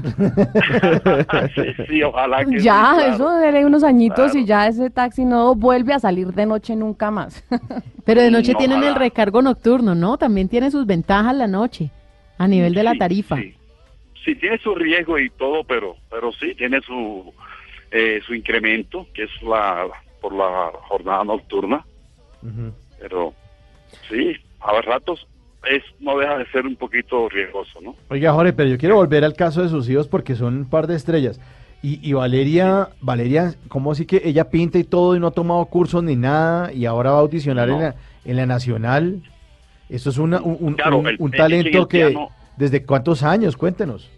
Valeria está tocando piano de por ahí de la edad de seis años. Yo la tengo en clase de música en la escuela Ritornelo. Eh, ella, pues, inclusive lo mismo profesor me dijo, no, ya es bastante pilosita, es bueno que ojalá pues se extienda más y que ojalá se en, en la nacional eh, tienen clases o semestres para los niños. Entonces es bueno que ella se presente porque ella tiene tiene madera, tiene cómo hacerlo. Entonces lo decidimos y sí, ahí está practicando y, y ya en estos días creo que se va a presentar. Con el favor de Dios a ver cómo nos va. Bueno, esperemos que pase. Sí, ojalá que Sí, pase. ojalá que sí. Que pase, porque sería un logro muy, muy temprano que ella va a recibir y también sería un estímulo. Sí, ella en estos momentos está pintando y está haciendo unos cuadros que creo que de pronto les voy a llevar uno. ¿Ah, sí? Uy, sí. Ay, gracias. Muchas gracias. Y está pintando. Entonces, porque va a vender. Ella pues le gusta, dice que este año va a ser su, su dinero para comprarse lo que ella quiera. Entonces, ah, bueno, de acuerdo. Claro. Está bien. Y además que los materiales cuestan, ¿no? Porque para pintar se necesita también Sí, eso es una renta. que se subsidie ella misma.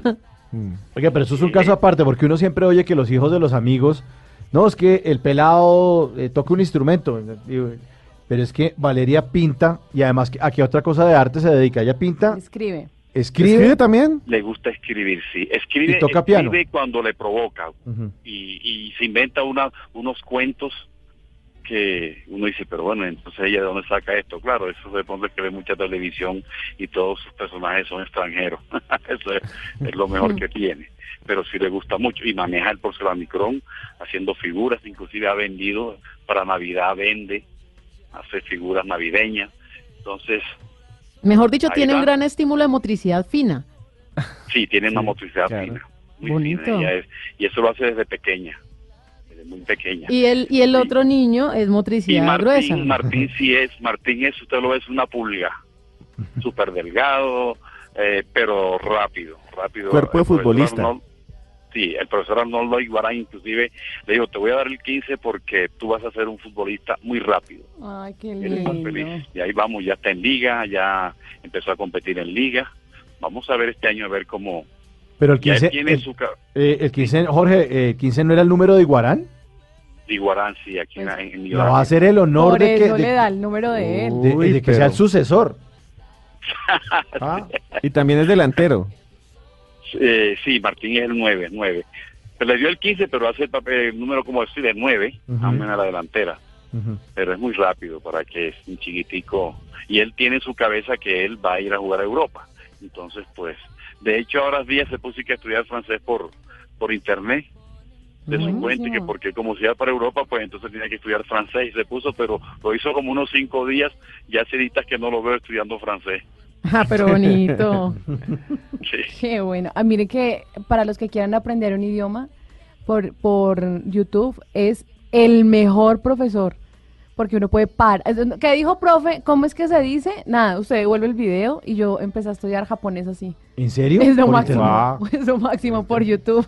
Y esas aplicaciones, ¿no? Que ahorita hay también gratuitas Un como montón. Duolingo, que ya hay, hay casos de éxito. La gente dice, yo aprendí por Duolingo. Sí, por favor, incentívelo a que siga haciendo sus clasecitas ahí por, por, por internet, que le haga una horita, dos horitas a la semana, que cuando llegue allá, le prometo que eso a uno le ayuda muchísimo. Claro, claro, claro, claro. Pues muy buen Todo papá el usted, y las ganas. muy buen papá y muy buena mamá también tienen ellos. Sí, mi esposa, pues Beatriz Toro. Beatriz es odontóloga, trabaja con Citibank. Y bueno, ahí estamos como que tratando de sacar los hijos adelante. Pero les está yendo muy bien y lo felicitamos, de verdad. Mm, Don bueno, Jorge. gracias. Yo tuve mi crisis económica hace unos ocho años. Tuve una crisis, me quebré, como se dice, por unos negocios malos que hice. Me puse a negociar con carros acá en Bogotá cuando llegué. Y esas cosas que como que creí mucho en la gente y solté plata, de carros y terminé enredado con la gente que nunca me pagó. ¿Y usted de dónde llegó? ¿Dónde estaba? Yo estaba en Monterribano, Córdoba.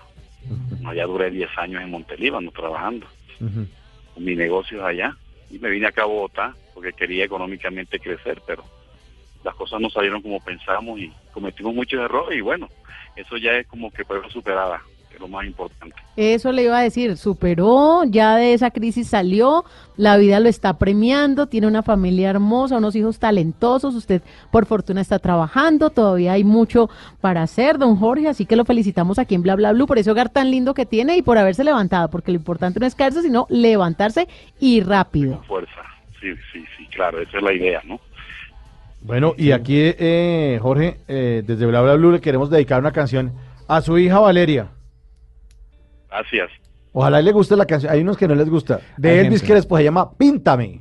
Píntame, le dije al pintor, píntame la carita de la niña más bonita dentro de mi corazón. Pinta, pinta, pinta su carita, sin esa carita, hoy me muero yo.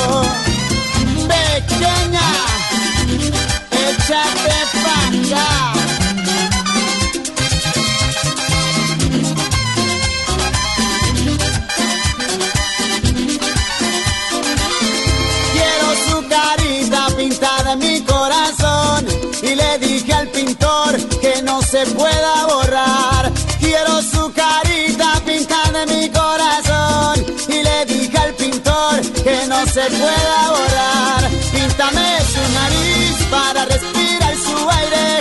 Píntame su boquita para yo poder besarle. Píntame sus ojitos para que me pueda mirar. Píntame la enterita y que no se pueda borrar. Quiero su carita pintada en mi corazón. Y le dije al pintor que no se pueda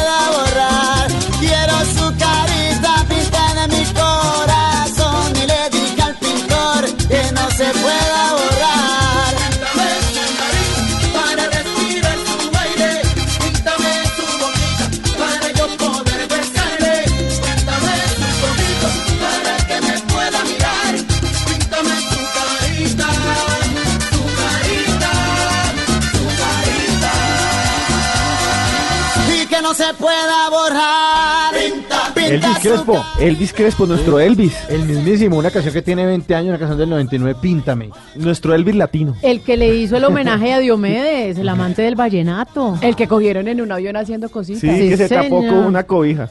Pero Ay, lo pillaron. Pero lo cogieron. Qué asco. Es que les tengo una noticia que creo que les va a generar. Bueno, no, a ustedes no, pero donde se da esta noticia le generó asco y pudor a ciertas personas. Esto sucede en Granada, en. ¿En Granada Meta? No, hombre, en ¿España? Granada, Ah, bueno, España, tío. España. En España, tío. Y bueno, que. es- Andalucía. es una obra de arte que se llama Carne de Vulva. Y la carne de vulva, pues, es como Sí, un sí pedazo vi, de sí carne y en el centro tiene algo rojo. Entonces, pues, ya el oyente se imagina la vulva con algo rojo. Con- Yo creo que eso es como bocadillo. Una obra de, ¿qué es eso? Una obra de arte.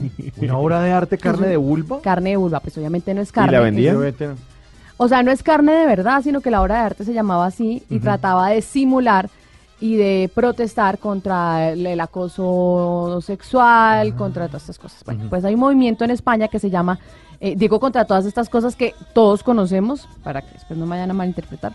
Y hay un movimiento en España que se llama el Movimiento Ciudadanos, y estos son como los indignados. Ellos se encargan de esto no me parece, esto no sé qué. Y dijeron que definitivamente esto podía herir sensibilidades. ¿Pueden creer que mandaron a bajar la obra de arte? Que porque por ahí pasan adultos mayores y, Y nunca han visto una vulva. Sí, pues, sí. claro.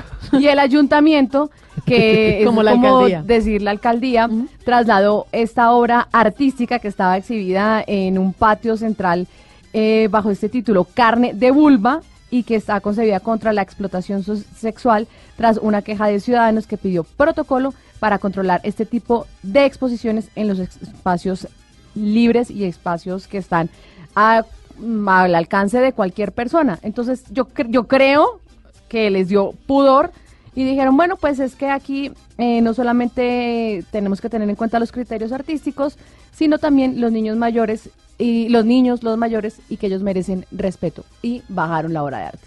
Pero es que, Es que es que yo creo que que más respeto que conocer el cuerpo, amar el cuerpo y aceptar el cuerpo. Y el mensaje que tenía, que era la explotación sexual. Claro. Y es, y es como también decirle a los niños y a las niñas, tengan cuidado, esto puede pasar, esto o sea, la verdad es que a mí se me hace un poco fuerte la, la obra, me parece muy explícita, es como una vulva que está envuelta en un, como en ese icopor que le venden a uno la, car- la carne en los supermercados. Como una bandeja de carne. Como una bandeja de carne, porque precisamente va contra la explotación Mm. sexual. Esa es como la connotación. Pero hay que parar a un niño de siete años que le diga a uno, mamá, ¿y eso qué es? Y uno, "Mm, ¿la vulva? Y, pues es que así se las niñas y las venden. Vea, eh, es que el tema este de la censura y demás, porque se le podría decir censura, es porque es político. Sí, claro. Ciudadanos es como el partido de centro derecha que tiene en este momento España oponiéndose a Podemos entre Vox, que Vox sí es la ultraderecha, y entonces esto es como una acción que ellos hicieron allí. Y aquí han ha habido cosas muy parecidas. Ustedes no se acuerdan cuando un artista que se llama Tania Bruguera en la Universidad Nacional hizo como una especie de fiesta y era su obra de arte y repartió cocaína en bandejas. Sí, claro que sí. Claro. Sí, señor. Y, y hubo un artista muy famoso japonés que también denunciaba la guerra en Colombia y se cortó un dedo en público. Sí.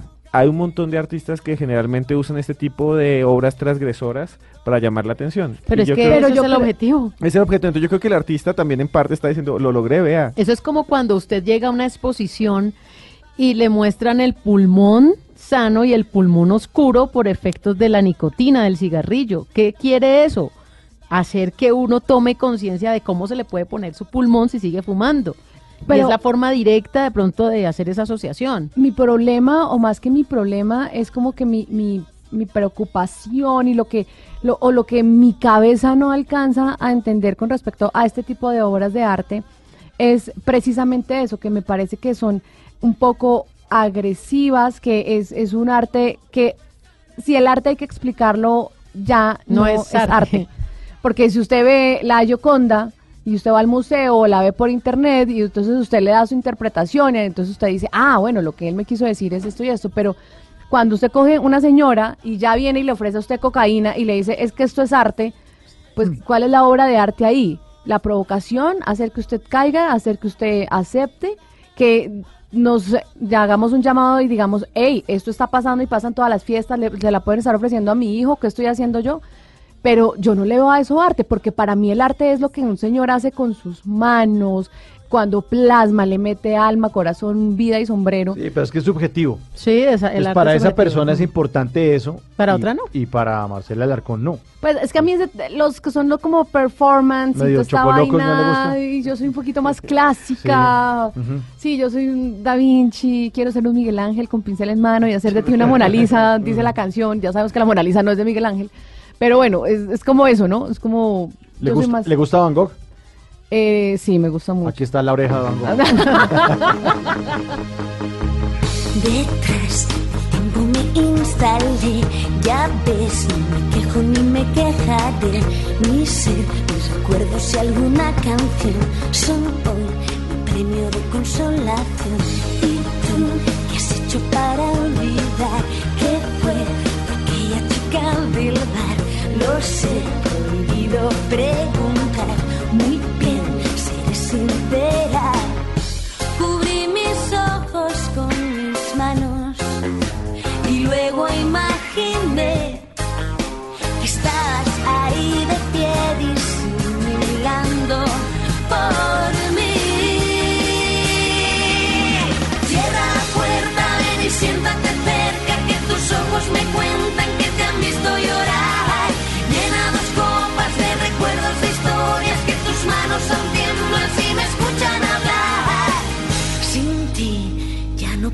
escuchar a la buena vida más. Volver a reírme de aquel final en el que el bueno acaba mal. Sin ti ya no regresaré al lugar donde te conocí. Lo sé, prohibido recordar. Muy bien, seré sincera. Cubrí mis ojos con luego imaginé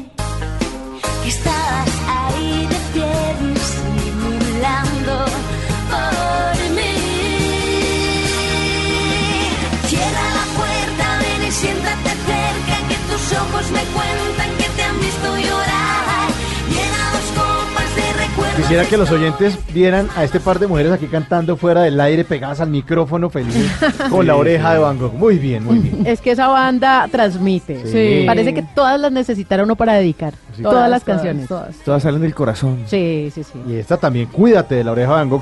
Bueno, nos despedimos, nos vamos. Ay, no, otra vez Sí. irnos. Otra vez irnos. Nos podemos quedar hasta las seis. Sí, si quiere quédese y este moral de-. Pero volvemos en un ratico. Sí. Claro. A las 10 de la noche. A las 10. Hoy mismo. Hoy mismo. Hoy- hoy mi- mismo. hoy mismo. Hoy mismo. De lunes a jueves a las 10 de la noche. Bla, bla, bla. Marcela Arcon, muchas gracias. Gracias, gracias por invitarme. ¿Puedo decir una última cosa? Claro. Me pueden seguir en cualquier red social en arroba Marcela Alarcón o arroba princesa.viajera. Princesa viajera, chao. Chao. Chao. Chao, don Esteban. Chao. Chao, princesa Tata Solar. Chao. Tata Tips. No, yo y la reina. Arroba Tata Solarte. Un besito para todos. Chao. Cierra la puerta, ven y siéntate